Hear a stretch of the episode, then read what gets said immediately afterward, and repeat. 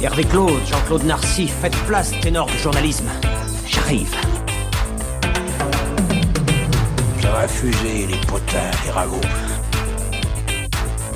Ça vous ennuie si je vomis Bien manger, c'est important. À l'occasion, je vous mettrai un petit coup de polish. Vous êtes en train d'uriner sur ma voiture. Absolument. Et quand même, est-ce que je peux vous demander pourquoi? Parce que je pense pas que deux trous du cul soient plus efficaces qu'un seul.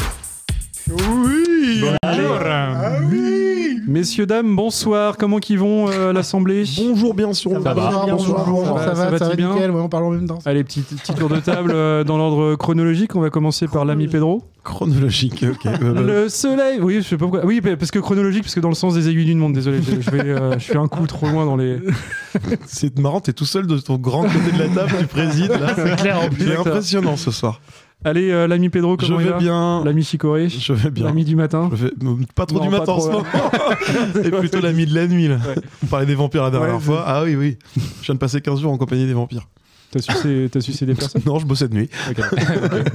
Fin du mythe. Bon, euh, Mollusque, comment ça va Ça va, ça va. Euh, Charlie nous avait changé de place au départ avec Pépé et euh, on n'était pas content, alors on Non, s'est rebellé, on, a récupéré nos places. perturbés. Ouais. Ouais, ouais. Tu Je parles direct, que- je t'ai dit euh, si tu veux changer, tu le fais, t'as- tu l'as pas fait donc. Mais euh, en fait, t'avais justifié parce qu'il avait un câble plus court, mais du coup, fallait bien qu'il soit plus près de toi. Ne refais plus jamais ça, Charlie. Ah, t'as un câble plus court que Mollusque Oui, c'est euh, c'est pas grave. Je, pas la vous taille venez de compte. pointer du doigt pourquoi je fais des cauchemars depuis un mois. Parce qu'on a changé une habitude. Euh, Faut pas faire ça. Ah, ouais. Ouais. Non, mais c'est bon. Pépé, comment qui va le gars Pépé? Bah pareil, j'étais un peu perturbé euh, en ce début d'épisode, mais euh, c'est bon, j'ai repris ma place Ouais. euh, habituelle, je me sens beaucoup mieux. Ton transit intestinal du coup est à l'endroit? Euh, bon, mon transit va toujours très mal comme d'habitude, Ah, mais Est-ce est-ce qu'il y a besoin de donner des détails là-dessus Mais oui. un, déficit, euh, un déficit de bifidus actif. Euh, Je prends euh, la bière, je prends un peu de bière. Ouais, Un peu manger des fibres, Pépé. Un peu de popcorn aussi. Euh, chat de son nom, euh, chat de son prénom, comment qui va ça va très bien. Moi, tu sais, dans 3 jours, je suis en Martinique, donc ça va. Ah, hein. purée Dans Oui, ton ouais, pays, vrai, ton pays, Vas-y, je te Pedro parle plus. Non, c'est. Bah. C'était C'est pas ma terre Trop jadis. navré. Donc, Alors, ouais, ça va bien, moi. J'ai l'impression après, que t'es tout le temps en vacances en fait en ce moment, toi. euh, Bah, je sais pas, je prends des vacances, quoi. J'ai cette semaine dans l'année, je les prends, quoi. Putain. Cette semaine. Bah, dis-le, prof. Bah, dis- Angelo, combien de semaines pars en toi vacances pendant la. Ah, pendant- je sais plus. Pendant pendant qu'on va aller manifester pour ta retraite, toi tu pars en vacances, c'est Ouais, ça? Exactement, bah oui, on peut pas tout faire, mon gars. Salaud. Tu peux, tu peux manifester là-bas, quoi. Bah oui, bah j'ai un Exactement, un petit vrai. à la main, t'inquiète pas, je vais bien. Est-ce que tu comptes euh, passer par Saint-Barth pour dire bonjour à Johnny Non, non, non, surtout pas. Non, Exactement, bonne, foutre. bonne réponse. Et Bon, toi, bah. Angelo, qu'est-ce que ça- comment ça va depuis que t'as perdu 3 cm Et ton Je- permis? Ra- raconte aux auditeurs. Ouais, il y a beaucoup Les de deux ne sont pas les liés. fêtes. Ouais. ouais, bah oui, je perds des centimètres, mais j'ai perdu du poids aussi, et j'ai aussi perdu mon permis, mais c'est pas une corrélation. mais euh, oui, je perds beaucoup de trucs. J'ai perdu du sang, j'ai perdu du pipi, là, on va avec les examens médicaux. Eh bah, dis donc. Eh bah. Ouais. Bon. C'est- dur la vie. hein. Ouais, ouais, c'est vrai. J'espère que ça va Mon revenir. pauvre quand même. petit vieux. Essence. Surtout, le, surtout le permis, euh, j'espère que ça va revenir. Ah merde, ah, bah, je suis en train de m'apercevoir qu'à à l'heure où on enregistre, non, mais à l'heure où on va te diffuser, j'aurais pris un an. T'auras pris un an de quoi Aïe. Dans la gueule. un an. Un an parce de que je te- de plus, un an de plus. C'est Aïe, aïe, 47 aïe. ans. Aïe, aïe, aïe. Ah, 35. Ah, ouais. Je me rapproche de Faut garder le mystère. M'inquiète. Trop tard pour, euh, Aïe, aïe. Bon, messieurs, euh, pourquoi est-ce qu'on est ici ensemble ce soir Bah, c'est une bonne question. Hein Bah, je vous la pose, tiens. Qu'est-ce qu'on fout là Tiens, je pas. Euh, il paraît que, il paraît que ce soir on est ensemble pour parler d'anthropomorphisme. Cela serait-il vrai? Hmm. Ah oui, tu le dis, c'est vrai. En Ouais. tout cas, moi, je vais travailler là-dessus, donc euh, vaut mieux. Bah, j'avoue que j'aurais l'air con parce que j'ai bossé une intro, donc euh, si vous me dites que non, j'aurais l'air, j'aurais l'air un peu fin. Donc, euh, donc bah, on y va. hein. Enfin, on va pas. Allez, vas-y, on t'écoute, faire- Voilà. hein. On va faire une introduction sur l'anthropomorphisme que l'on a baptisé une introduction à l'anthropomorphisme dans la culture pop. Donc euh, l'anthropomorphisme, La réexplication du podcast. L'anthropomorphisme, c'est l'attribution de traits, d'émotions ou d'intentions humaines à des entités non humaines, c'est-à-dire les animaux, les objets, les formes de vie extraterrestres, les phénomènes météorologiques, que sais-je, etc.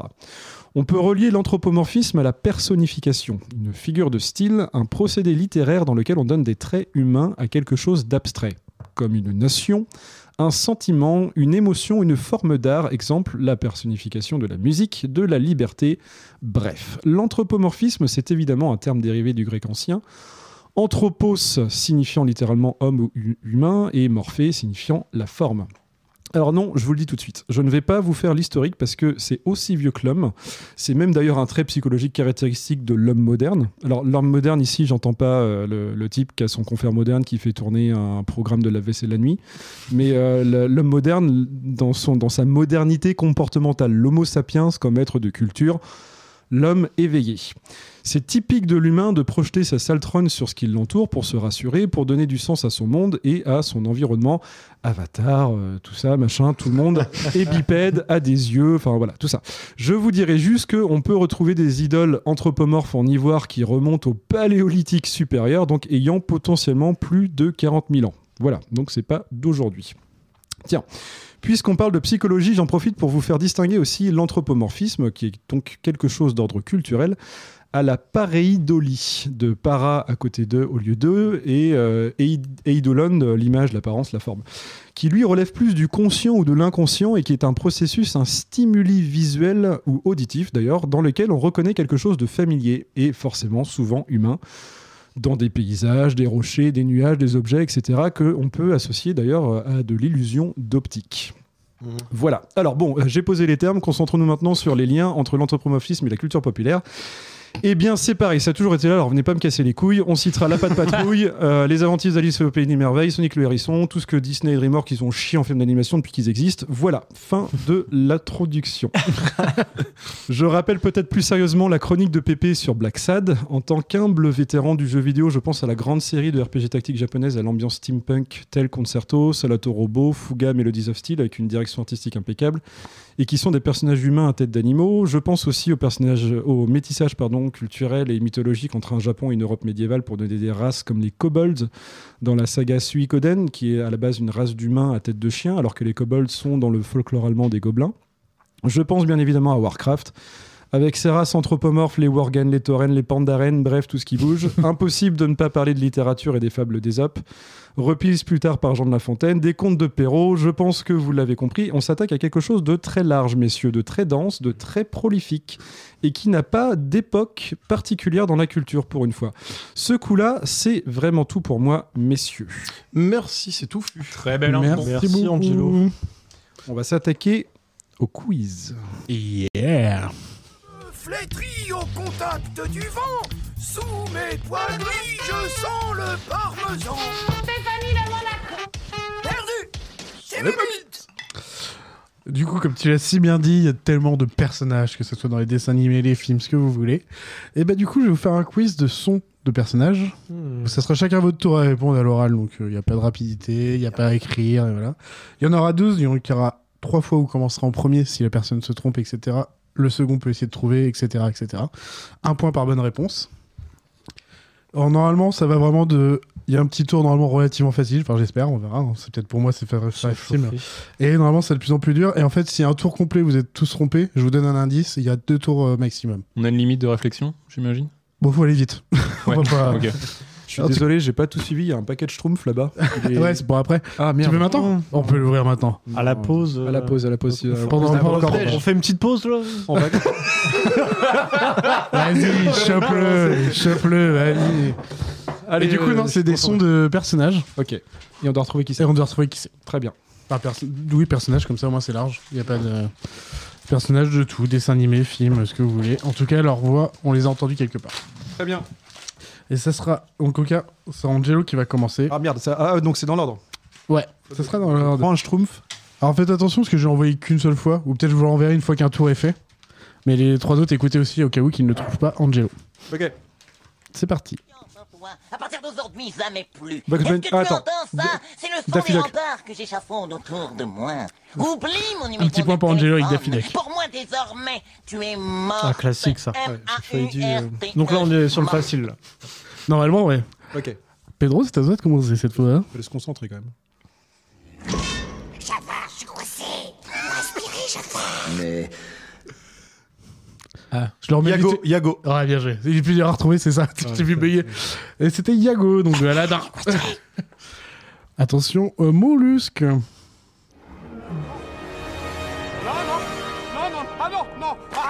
Ah, Alan dans chaque. Ça, t'as été Oh, tellement rapide. Trop fort C'est la voix française d'Eddie Murphy, ça peut peut-être aider. Et oui, c'est vrai. Là, oui, là, maintenant, mais euh, au tout début, c'est. euh, C'est juste sur les. Oh, oh, oh. Quand il est face au dragon. À la dragonne. Ok, j'ai pas le droit à l'erreur. Prends un schtroumpf pour être sûr. Moi, c'est pareil, avec le stress, j'en reprends un pour le. Euh, le quatrième pour Pépé. Toute cette immensité baignée de Ah, lumière. le, euh, le, bah, le père de Simba. euh, Non, non, non, t'as pas le droit d'oublier son nom. passe un roi Mufasa? à gouverner C'est Mufasa. ressemble à la cour. Mufasa. tu m'as mis un petit coup de pression là. Le soleil éteindra sur moi sa lumière.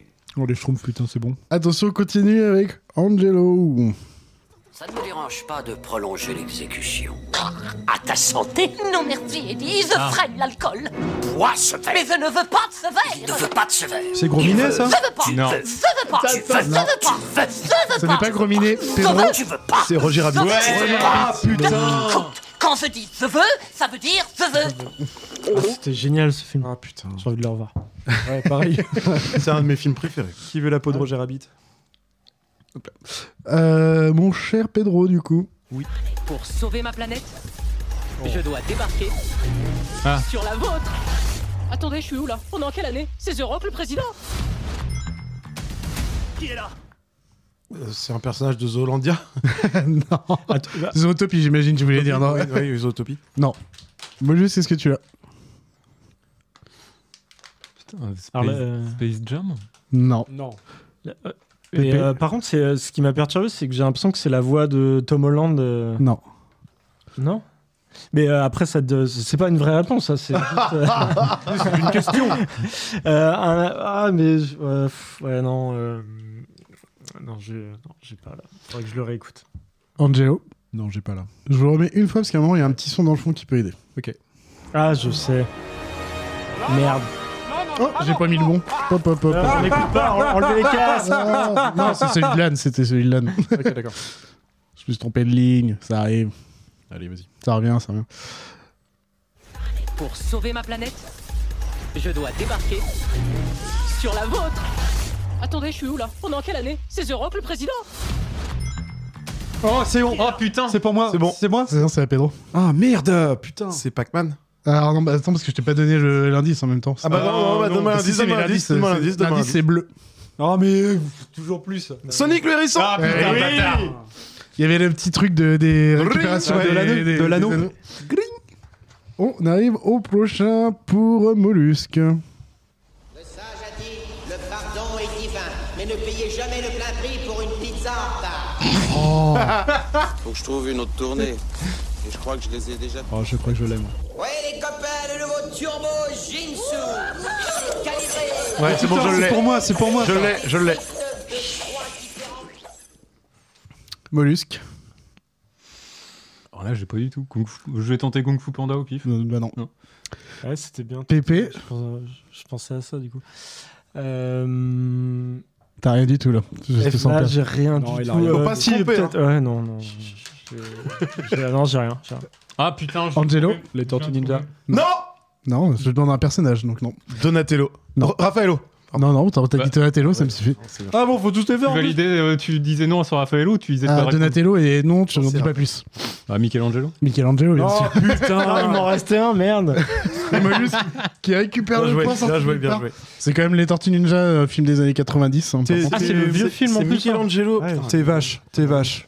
Les Tortues Ninja. Bah non, non, il faut C'est trouver. le Michelangelo qui parle. j'étais- hein, Moi, c'est- j'étais persuadé de mon truc. C'est Michelangelo qui va récupérer les pizzas et qui fait la distribution de pizzas, c'est comme ça. Le seul dont je me rappelle la couleur, c'est Leonardo. Donc, euh. Ça me donne envie de tous les revoir. Euh, mon Tu cher. te souviens pas de la couleur de toutes les tortues Bah non, non, la. bah, Orange sinon, je Michelangelo, rouge Raffaello, je violet. Donatello, bleu Je savais Leonardo. que c'était le orange, la pizza, mais je savais plus que c'était Milo. C'est qui déjà rouge? Raffaello. Raffaello. Voilà, bah, je les confonds tous les deux. Donatello, c'est violet. Violet, bleu Leonardo, Leonardo. orange Michelangelo. Michelangelo. Pépé, c'est pour toi.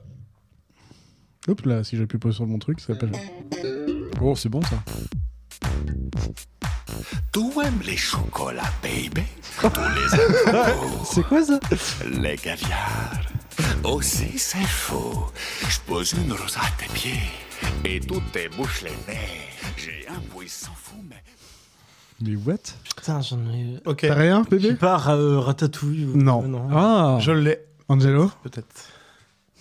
Aucune idée. Aucune idée. Pedro. Pépé le putois Pépé le putois. Ah, bien joué. Oh, à cause de l'odeur. Ouais. Et puis bah, le- l'accent italien pour le français en tout cas, parce qu'il a un accent français. Un version, accent français à la base. Ouais. Putain, Pépé, je t'ai mis Pépé le putois pour Mais toi. oui, quoi, putain. Bah, alors ça, c'est extrait de, de quoi de... C'est un, un épisode de Ouais, où Tunes. il, a un- Ah ouais, il ok. filme un truc de, de musique classique, enfin de musique. Space Jam euh, version LeBron James Euh, non, non, c'est vraiment juste un épisode. Ok. Là, normalement, les quatre derniers sont un peu plus durs. Mon cher Angelo, à toi. Non, merde. Mais tu peux attendre la fin du son pour euh, parler. hein, pas Ce n'est pas en changeant ton caractère que tu impressionnes les gens. Il y a longtemps, très longtemps, quand Voilà. j'avais ton âge, 79, ça. j'avais très peur. Après avoir vu ma mère mourir sous les balles d'un méchant chasseur, je me suis retrouvé tout seul dans la forêt. Et j'allais connaître... Ce serait, Angelo? ce serait type à Bambi, ça? Non. Ouais, je pensais à ça. Pedro? Un petit, vas-y, vas-y, faut y aller, faut y aller, Non, faut y je aller. sais pas. Les Schtroumpfs, c'est trop bon. Frère des ours? Non. Ah, Ah, frère des ours, c'est ça pas sera, du- ça sera pas un personnage. C'est donc, pas euh, du Disney, ça. Euh, bah non, du coup, j'étais sur Frère des ours aussi. Donc, Donc euh, euh, non. Euh, Pedro, tu fais Angelo, tu veux... Oh là, Pépé, tu veux, tomber... tu veux tenter quelque chose? Autre? Non. non, La regarde. forêt, la forêt de bois de Katsu. Premier indice, mon cher Angelo, Ok. c'est roi. What? Euh... pff, Le roi Léo? Non. Rien du tout, Pedro. C'est pas grave, on tourne. hein. Faut... Il y aura un deuxième Non, non, j'ai pas du tout. Toujours rien, mollusque. pas. Sherkan Non, J'ai pas. Et le deuxième indice, éléphant. Babar. Babar. Ah, Ah putain. Eh oui, mais oui, oui, oui. Vous êtes, Direct. vous êtes pas sérieux là Et pour, la... pour le coup, je vais reprendre un Schtroumpf, tiens. Là, c'était Babar là. Ouais, oui, c'était Babar. C'était le dessin animé Babar. quand il parle à ses enfants. Ouais. À chaque fois qu'il te mais oui, oui, mais je, je me rappelle en plus du dessin animé. Mais Mm. là, mais je- Parce que Babar, c'est il dit vu. qui parle de, de s'être fait tuer par balle et Ah tout. bah Non, moi j'ai je beaucoup l'avais vu. pas. J'ai beaucoup vu le Ah bah film où c'est il devient roi, euh, c'est tragique. hein. L'histoire de Babar, elle est tragique. hein. Il perd ses Non, parents. mais ça, je sais, mais je savais pas qu'il C'est le disait aussi terrible. crûment en fait dans le Ah, dessin animé. Ouais. Ça rigolait premier- pas à l'époque. Hein. T'avais En fait, ça avec t'avais ton le- le... Luciole, hein T'avais le film Babar. T'avais le film Babar où t'avais toute l'histoire de sa vie. Et il y a personne qui va relever ce truc génial. T'inquiète. Non, mais t'avais le film Babar où t'avais le truc de sa vie justement. où- Et le premier épisode de la série euh, dessin animé, il explique ça à ses enfants pour expliquer euh, qu'il faut pas avoir peur des humains, machin et tout. Ok. Le, mon cher Pedro, évitez de parler, je pense, pour les derniers, le temps des sons en tout cas. Mon papa? C'est quelqu'un de très célèbre, ton père. Tu savais pas? Surprise C'est fou ce que tu as grandi. Oh, regarde, tu as les yeux de ta mère qui sont magnifiques. Et c'est de moi que tu tiens ce menton fort. Ah. je, je voudrais comprendre. Putain, c'est dur. C'est la voix très forte qu'on a- qu'on veut trouver. Le vieux monsieur. Le vieux monsieur. Rien du tout pour Pedro, je vois le vide astral dans ses yeux. Euh, je suis perdu. Ouais, j'ai j'ai pas la ref non plus. J'ai j'ai essayé de me baser sur la musique, mais je trouve pas non plus. euh, Auguste non plus, Pépé non plus, Angela non plus. Non, j'ai rien. Bah du coup, cher Pedro, le premier indice c'est Dieu. Ah. Oui, parce que c'est la voix de Morgan Freeman là-dedans. là. Ouais, je crois, ouais, je crois. euh, Dieu, euh, Hercule? Non. Non. Bah, Zeus Zeus, du coup, c'est Oh, son putain, père. je suis con. Ah bah oui, non, mais oui. Ce qui prend un petit point. Putain, mais l'imbécile, c'est. bah oui. Avant-dernier. Attends, attends, euh, euh, quel rapport avec euh, anthropomorphe Ouais, Ah si, pas les dieux, c'est de Bah, les dieux, l'anthropomorphisme. C'est les dieux sous forme euh, humaine. Ah, ok. Ok, Ah oui, ok. C'est la, la chronique de Mollusque, tu verras. Pour Mollusque. Ma chère mademoiselle, c'est avec une Oh, profonde fierté et un immense plaisir que nous vous invitons ce soir. Détendez-vous, ne pensez plus à rien. Ah, euh. Et Merde, comment il s'appelle Lumière Dans La Belle et la Bête, Lumière, oui. De la belle et la bête. Bien joué, mon cher Mollusque. Putain, j'ai vu il y a pas longtemps. Et Pépé pour finir le dernier. C'était pendant la guerre, le dernier été.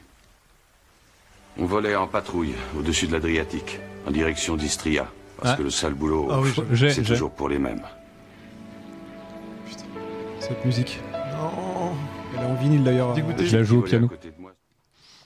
Tu l'auras pas, je pense, Pépé, malheureusement. J'ai pas Euh, quelqu'un qui s'est non. tombé sur toi, il y a peu de chances que tu l'aies. Ah ouais?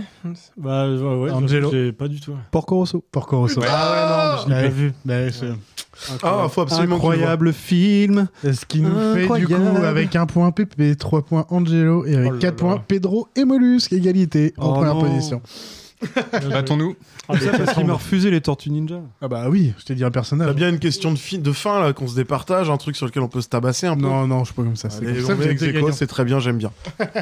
Et voilà pour ce petit quiz de plein de personnages, un peu de tout pour en plus. Bah merci beaucoup Charlie. C'était très éclectique. C'était très bien. C'était très dur. Je mange un. Bon, eh ben, euh, ma foi, ça nous a bien mis en bouche tout ça. Donc, on va pouvoir enchaîner sur la chronique de Mollusque. N'est-ce pas, Mollusque? Absolument, cher ami. Allez. Jingle. Qu'est-ce qu'un dieu? Pouvons-nous affirmer qu'ils existent? Les hommes croient en quelque chose, ce qui veut dire qu'ils sont réels. Donc on sait qu'ils existent. Mais qu'est-ce qui existe en premier? Les dieux ou les hommes qui croient en eux? Et oui, euh, je vais vous parler de Dieu parce que euh, je sais que vous avez tous prévu de parler de zoanthropomorphisme, bande de moules. oui. Donc je- je vous- je- voilà, j'avais envie de traiter d'autres choses. Et donc je vais vous parler de l'anthropomorphisme des dieux qui finalement coule pas de, forcément de source. Donc en préambule, il faut savoir qu'à l'origine, certains cultes s'adressaient directement euh, aux éléments et phénomènes naturels. Donc, euh, par exemple, les cours d'eau, les arbres, euh, la, foudre ou les plats de pâtes aux boulettes de viande étaient eux-mêmes de sources divines. Puis l'homme en vint à personnifier ses forces sous des traits humains, et c'est donc de ça que je vais vous parler au travers d'American Gods, donc qui est un livre de Neil Gaiman, un auteur que j'aime beaucoup, euh, sorti en 2001 et qui a ensuite été dérivé euh, en une série de trois saisons de 2017 à 2021 et un comics également. Voilà, une œuvre de grande qualité que je vous recommande. Euh, donc là, je vais principalement parler de la série, mais là, je recommande quand même plutôt de lire le livre. Voilà, c'est juste que c'était plus simple pour moi de, de me remater la série. Et euh, parce que vous en apprendrez plus sur les diverses religions abordées et que de toute façon, la série n'aura probablement jamais de fin, malheureusement. D'accord. Oh, dommage. Et oui. Ça a été annulé. Ah, du coup, tu me dis de. De quoi? T'as pas dit l'inverse? T'as pas dit qu'il fallait. Non, t'as dit qu'il fallait plus lire le livre, oui, excuse-moi. Oui, non, je me suis perdu. Je recommande plutôt le livre. Mais t'as regardé la série, excuse-moi, je me suis perdu dans Ouais, la tête. bah, j'avais lu le bouquin après la- que la saison 1 soit sortie, parce Ok. que j'avais pas envie d'attendre. Ok. Et voilà. Euh, donc on va partir sur un petit synopsis, et puis après je vais développer mes points. Euh, donc euh, en gros, à peine sorti de prison, Ombre, il s'appelle Ombre, apprend que sa femme et son meilleur ami viennent de mourir dans un accident de voiture et qu'ils étaient amants. Seul et désemparé, il accepte de travailler pour un mystérieux individu qui se fait appeler Voyageur. Ombre va découvrir que Voyageur n'est pas celui qu'il semble être et que ce dernier prépare une guerre sans merci entre les anciens dieux et les nouveaux dieux barbares de la technologie et du consumérisme qui prospèrent aujourd'hui en Amérique. Voyageur et Ombre partent alors pour un road trip américain à la rencontre des différents dieux afin de les recruter dans cette guerre. Donc le premier point qui va en titiller quelques-uns, c'est que ça se passe encore aux States. Euh, selon moi, en fait, c'est parfaitement justifié par la divers- diversité des religions représentées euh, au sein de la, de la série et du livre, puisque figurent euh, dans le bestiaire de l'œuvre des dieux vikings, romains, slaves, africains, égyptiens, indiens, arabes, asiatiques, etc. Et pour moi, il n'y a pas mieux qu'une terre d'immigration comme les États-Unis pour euh, faire cohabiter tout ce petit monde. Difficile à dire. Même je suis pas sûr qu'ils aient choisi les États-Unis pour ça, mais. Je... Si, parce que Ah ouais euh, on voit quand même euh, certains passages où il va y avoir euh, bah, tout ce qui est lié au, tri- au commerce triangulaire, euh, le fait que les Vikings soient arrivés en premier aux, oui, États-Unis, oui, enfin, d'accord, oui. en Amérique. Mhm. Donc ça, ça justifie Si, si, quand ça même justifie, ouais. par des, des faits historiques. Mhm. Et c'est euh, c'est super cool de voir ça aussi d'ailleurs. Mhm.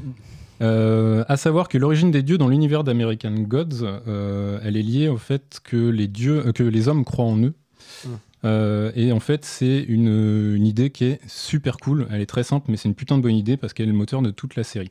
En gros, un dieu euh, sans adorateur est voué à disparaître. D'accord. La- C'est euh, Comme dans Thor. Dans Landfust euh, de 3 aussi, c'est ça Ah ouais? Euh, Si personne croit en un dieu, il disparaît. euh. Ouais, c'est. Ouais, c'est comme dans Coco, si on se rappelle plus de toi, t'es mort. hein. Euh, donc il est voué à disparaître dans l'oubli, ce qui justifie d'ailleurs le- tous les conflits qui vont y avoir lieu au sein de la série. Et en fait, d'une certaine façon, on pourrait dire que euh, l'homme euh, crée Dieu à son image euh, au sein de la série, euh, même philosophiquement d'ailleurs. Mhm. C'est beau tout ça. Oui, c'est vous. Oh, c'est beau ça. Et ça permet également d'ouvrir sur un petit paquet d'excentricités, dont celle qui me plaît probablement le plus, c'est le fait qu'un dieu peut avoir plusieurs représentations. Euh, le point, il est abordé par Voyageur lorsqu'il explique à Ombre qu'il y a un Jésus blanc, un Jésus noir, un Jésus, un Jésus asiatique et un Jésus mexicain qui euh, aurait traversé la frontière illégalement. Voilà. C'est ex- c'est exprimé comme ça dans la série. Ah bien. Voilà.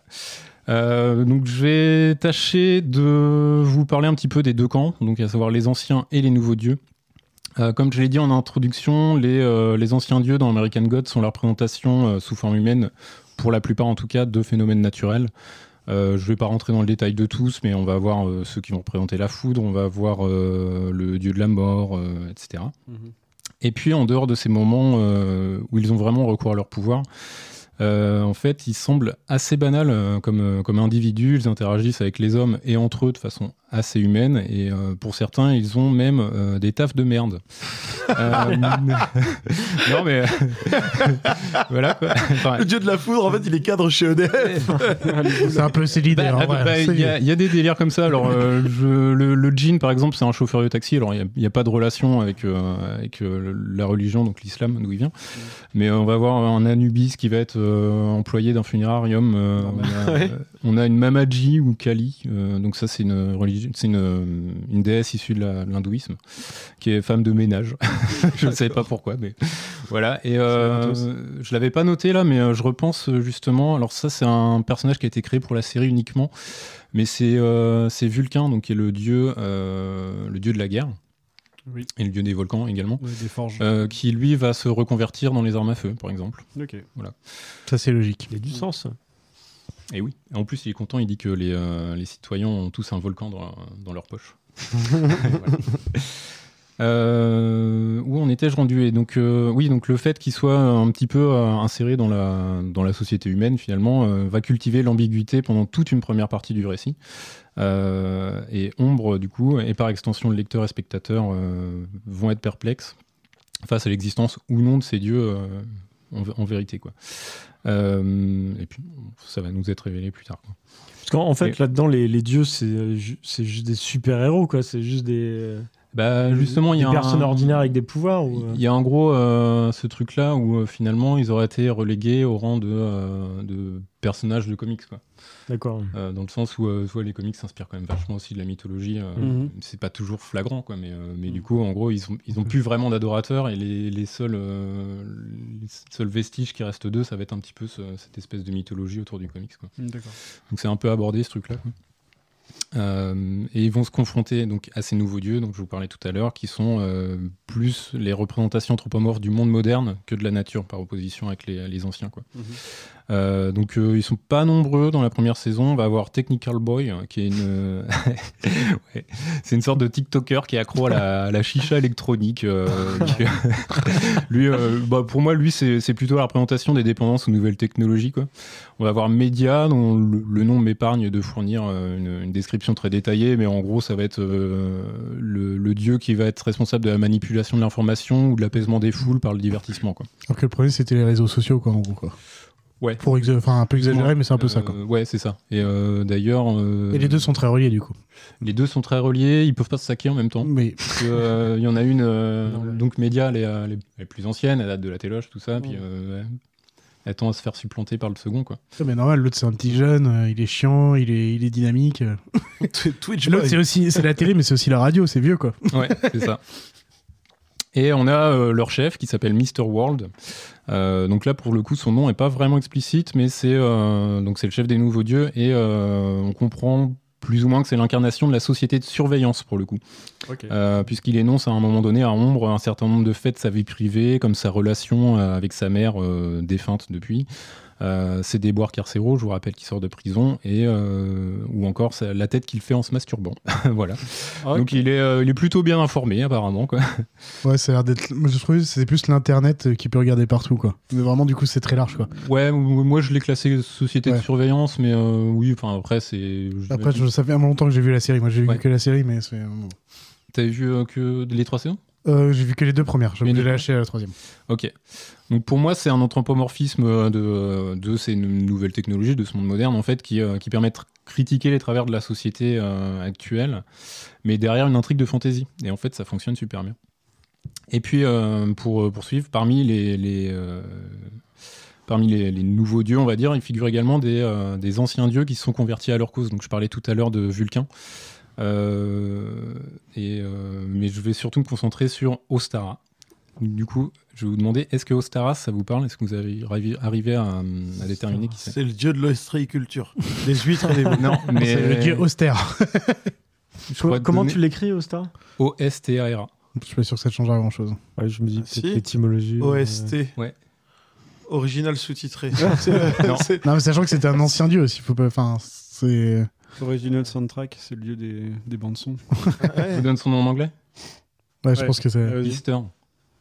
Ok, donc c'est le dieu de Pâques. C'est le dieu de Pâques. C'est le dieu en fait euh, qui, euh, c'est le dieu du printemps, quoi, de, de- de la Renaissance, enfin la déesse de la Renaissance. Et donc euh, Ostara euh, va nous être présenté au cours d'une d'une célébration euh, de la fête de Pâques. Et euh, donc ça se passe au sein d'une garden party qui est absolument ridicule. Tout est rose bonbon, euh, c'est mièvre au possible. On va avoir la présence de tous les Jésus, puisque je rappelle que c'est la fête de Pâques, donc la résurrection. En gros, elle s'est fait voler une première fois sa fête, euh, sa fête de- du, du printemps par les Jésus, par la résur- résurrection de Jésus. Donc c'est une, une illustration de, de la, de la christianisation du paganisme finalement. Mmh. Ouais. Et puis on va avoir également la présence des nouveaux dieux qui vont lui rappeler que euh, grâce au commerce euh, des œufs de Pâques, euh, elle, a- elle est encore célébrée. Quoi. Donc euh, là, pour le coup, c'est la commercialisation d'une fête euh, religieuse. Quoi. Mhm.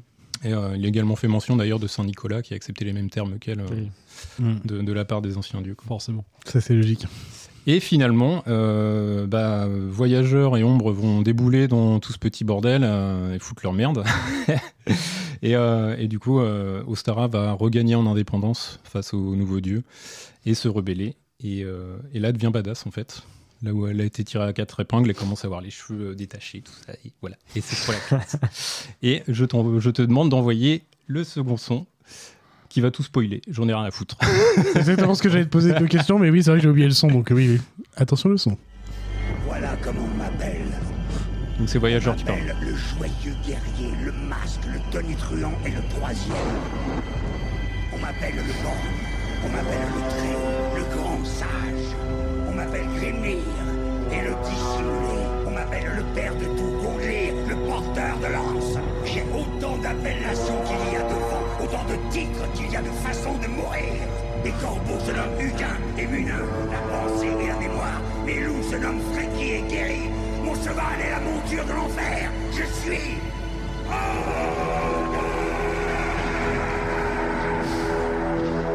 C'est Odin C'est Odin. C'est fucking Godin en fait depuis, de- le, depuis le début, Voyageur. Donc c'est lui qui mène cette guerre et qui, euh, qui essaye de recruter euh, les anciens dieux qui se sont un peu laissés aller euh, depuis. euh, Au niveau de la temps. série, c'est au niveau de la fin de la saison 1 qu'on sait ça? C'est au niveau de la fin de la saison 1. Ouais, c'est ça. Et, euh, Et en fait, du coup, tu là- comprends très bien pourquoi il veut une guerre, lui. En tant que euh, Odin, il faut une guerre pour qu'il y ait des nouveaux, euh, nouvelles personnes qui reviennent, qui commencent à croire encore au dieu Ouais. de la guerre. Et, euh, donc en fait, ce qui va se passer, c'est qu'il va demander à Ostara de faire pourrir toutes les récoltes euh, aux alentours, enfin Mm. peut- peut-être même de tous les États-Unis, je crois. Je sais plus à quel niveau, mais. Et du coup, enfin, il lui demande de, de, ouais, de- de faire pourrir les récoltes pour euh, que, euh, que les, les humains recommencent à, à la vénérer. Quoi. Ah, ça Voilà. prend une tournure qui m'intéresse euh, Ouais. Fortement parce que du coup, tu vois l'implication dans le... ouais, pour les gens du quotidien. Ouais, ouais, bah, il y a- il va y avoir euh, plein de plein d'implications. Puis après, il y a, il y a d'autres sous-intrigues alors qui sont un peu moins intéressantes. euh, où je pense à. Je sais plus comment elle s'appelle, la, la zombie. là. Ça fait longtemps, hein, je, je peux pas t'aider. je- pas Enfin, moi, c'est une intrigue qui me. qui Ah oui, si, oui, la zombie, aussi, oui. euh. Ouais, non, c'est pas ouf ça. J'aime bien le perso. En gros, il y a aussi un. Merde, comment il s'appelle un... Les lutins irlandais, là. Les prochaines. ouais. Ah, les prochaines. Ouais.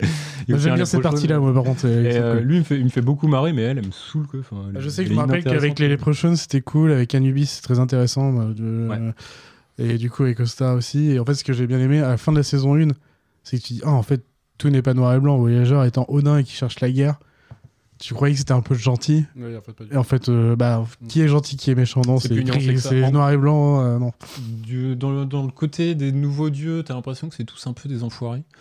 Du côté des, euh, des anciens dieux, c'est plus nuancé que ça. On va voir, euh, qui- enfin, Voyageur qui, qui est, enfin, Odin, qui est quasiment le personnage principal. C'est le, En fait, le c'est vrai personnage principal, c'est un enfoiré en fait. Il y a déjà le truc simple, c'est que les anciens dieux, c'est un peu euh, genre, euh, enfin, pour faire simple, c'est la terre, le feu, la nature. Enfin, tu sais, c'est très euh, découpé par un élément ou quelque chose comme ça.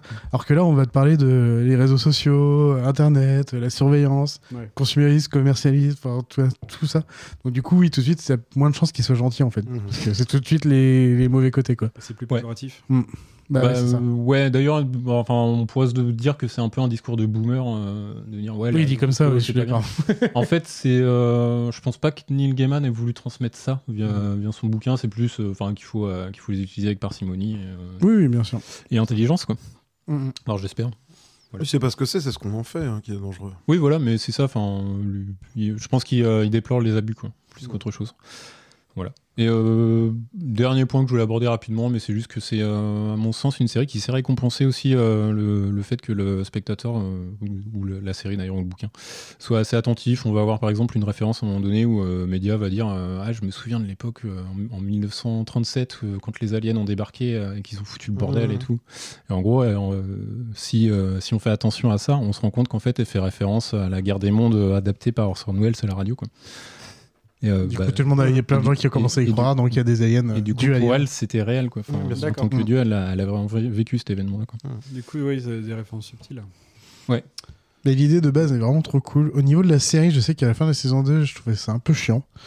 Mais je pense que c'est la façon dont ça a été retranscrit. hein. C'est pas, je dis pas par rapport au livre, je peux pas le dire. Alors, euh, la série, elle a été un peu malmenée parce que, euh, en gros, on a, on a eu euh, deux showrunners euh, sur la première saison. Un, un autre showrunner qui est arrivé sur la deuxième et encore un autre sur la troisième qui a en plus a viré une partie du casting euh, parce que euh, j'ai pas bien compris mais je pense qu'il était un peu raciste.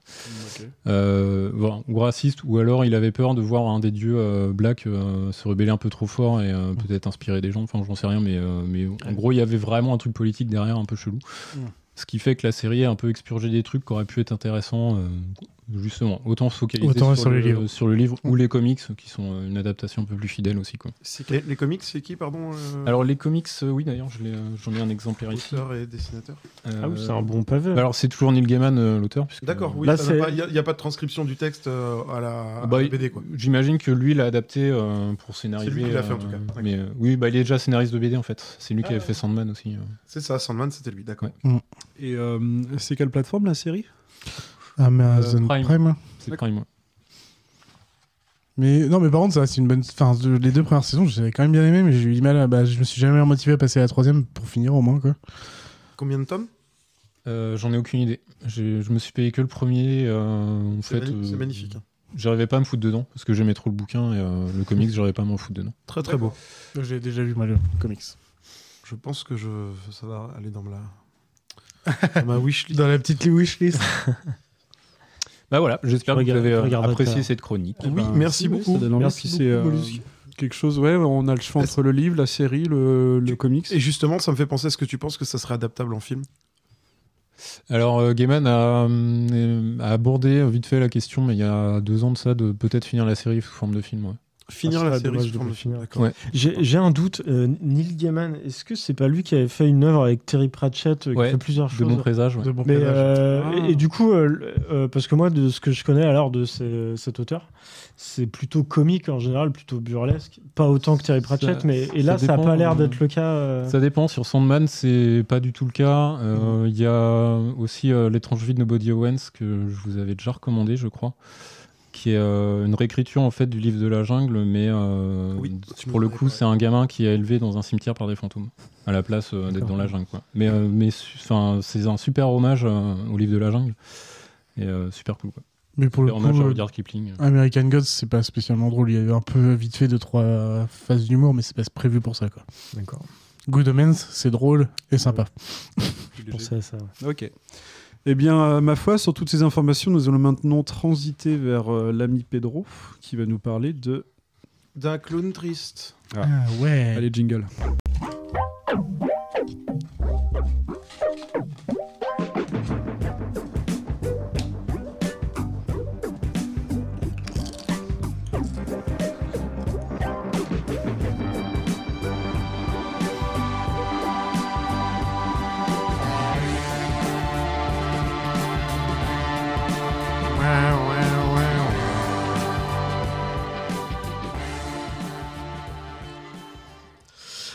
Et ce que nous venons d'entendre, messieurs, pour ceux qui ne le sauraient pas, c'est euh, le générique de BoJack Horseman, qui est une série télévisée d'animation américaine créée par Raphaël Bob Waxberg et mise en ligne entre le 22 août 2014 et le 31 janvier 2020 sur Netflix. Ok. Voilà, donc 6 saisons, 76 épisodes. Et ce n'est pas véritablement une chronique que je vous propose ce soir. Juste avant, va- Waxberg, il a fait autre chose qu'on pourrait connaître ou pas? Tu regarderas. Ah merde. Euh, Le mec a pas regardé. On n'a rien à péter, quoi. Je veux pas répondre de bêtises, donc. euh, Ouais, T'as raison. je pourrais me lancer, mais non. Euh, je vais donc commencer par vous faire le synopsis de la série, vous en présenter les 3-4 personnages principaux, et ensuite je vais déclamer euh, mon amour pour cette, euh, série, cette série. Ok. Euh, donc le synopsis, ben, c'est très simple, c'est dans un monde parallèle où les humains et les animaux anthropomorphes vivent côte à côte. Bojack Horseman, un cheval acteur connu pour avoir joué dans une sitcom fictive des années 90, Horse in Around, Galipette en famille en version française, vit à Hollywood, euh, qui est renommé d'ailleurs dans la première saison Hollywood après la disparition de la lettre D du panneau. Après un passage à vide de 18 ans, il s'efforce de retrouver la célébrité dans le monde hyper compétitif du show business. Et il y parviendra un temps grâce à son, interpré- à son interprétation pardon, du rôle de secrétariat dans un biopic sur la vie du célèbre cheval de course. Bojack jongle entre une vie de débauche et des amis souvent encombrants. Princesse Caroline, tour à tour sa petite amie, son ex-petite amie, son agent. Todd Chavez, qu'il héberge chez lui et qu'il considère un peu comme son colocataire. Et Mr. Peanut Butter, son ami et rival à la fois, héros d'une sitcom du même style et de la même époque que Bojack, mais dont la carrière a connu plus de succès. Ses problèmes d'addiction à la drogue, à l'alcool et au sexe lui causent de nombreux déboires. Et malgré la célébrité retrouvée, il demeure dépressif et s'enferme dans un cycle continuel d'autodestruction au fil des saisons, tandis que ses amis poursuivent leur propre vie. Euh, galerie des, des personnages, Bojack Horseman, donc, qui est, euh, la, vo- la voix est, est de, est, est donc faite par Will Arnett en, aux États-Unis. Je sais pas si ça vous parle, Will Arnett. Si, c'est le. Non. C'est Euh, la série de Arrested Development. euh, C'est un comique, ça, ouais, pour c'est moi, le- il fait de la. Enfin, Ouais, il fait de la- il- Il c'est le fait partie du C'est le frère, c'est ça. Ah, c'est le frère dans, c'est le frère dans, Arrested Development. dans Arrested Development, exactement le frère qui fait de la Une, magie. une grosse voix. euh, Ah oui. Oui, voilà. Remets. Et qui joue dans une très jolie petite série, mais j'ai un trou de mémoire. Qui est à Venice Beach là, mais je me souviens plus. Est une très jolie. Ouais, euh, Flecked. série. Euh, Flecked, si tu connais pas. Donc, euh, donc Bojack Horseman, c'est un cheval, je vous le disais, anthropomorphe de 50 ans. Il a joué dans la sitcom à succès Horse in a Run pendant 9 saisons, avant l'annulation de son show, et il est euh, accablé par la frustration et le dégoût de lui-même. Il est complètement perdu, néglige sa vie depuis qu'il a perdu le succès. Il cultive son amertume et reste rancunier depuis la fin de l'émission et détestable. euh, et déteste pardon ce qu'il est devenu. On sait depuis combien de temps la série, enfin sa série était finie ou Oui, 18 ans. 18 ans, j'ai Ouais, ouais. Euh, Princesse Caroline, donc, euh, c'est une chatte persane rose qui se présente comme l'ex-petite amie et l'agent de Bojack. Voilà, quand elle retombe pas dans ses bras entre temps d'ailleurs. Elle se targue de savoir parfaitement séparer vie professionnelle et vie privée quand il s'agit de Bojack. En fait, pas du tout. Sa vie professionnelle prend beaucoup de son temps, ce qui laisse sa vie privée assez vide par moment. Diane Nguyen, euh, donc là, c'est la, la voix est faite par Alison Brie. Euh, Ah. C'est la prête-plume de Bojack. C'est une intellectuelle incomprise qui a fui sa famille à Boston. Elle se décrit comme une féministe de la troisième vague. Elle et Bojack se lient d'une forte amitié jusqu'à ce que leur relation devienne tendue après que Bojack ait commencé à ressentir des sentiments pour elle. Et- Elle a généralement un grand sens moral et une grande empathie. Ouais, l'air bien. Alison Brie, c'est Community. Oui, Ah, exactement. ok. Pour ceux qui- C'est la petite euh, brune Oui, c'est ça. C'est ça. Oui, ok. si tu veux. Euh, Mr. Peanut Butter, donc la voix euh, de Paul Tompkins euh, en VO. C'est le rival de Bojack, je vous le disais, via leur rôle dans les sitcoms à succès des années 90. C'est un Golden Retriever anthropomorphique, qui est aussi le petit ami de Diane, puis son mari. Malgré leur concurrence, il prend euh, soin de Bojack et il admire en fait son jeu d'acteur dans Galipette en famille ou Horsing Around, si vous préférez. Son caractère est tour à tour névrosé, gai et énergique. On se demande bien pourquoi, un Golden Retriever. Il doit cependant faire avec son caractère canin prononcé. Donc, il, euh, en fait, il- dans les, on le voit dans plusieurs épisodes, il lutte pour pas aboyer quand il y a quelqu'un qui sonne à la porte, par exemple. Ah oui, d'accord. il a la queue qui part dans tous les sens. voilà. Et il se montre parfois extrêmement naïf.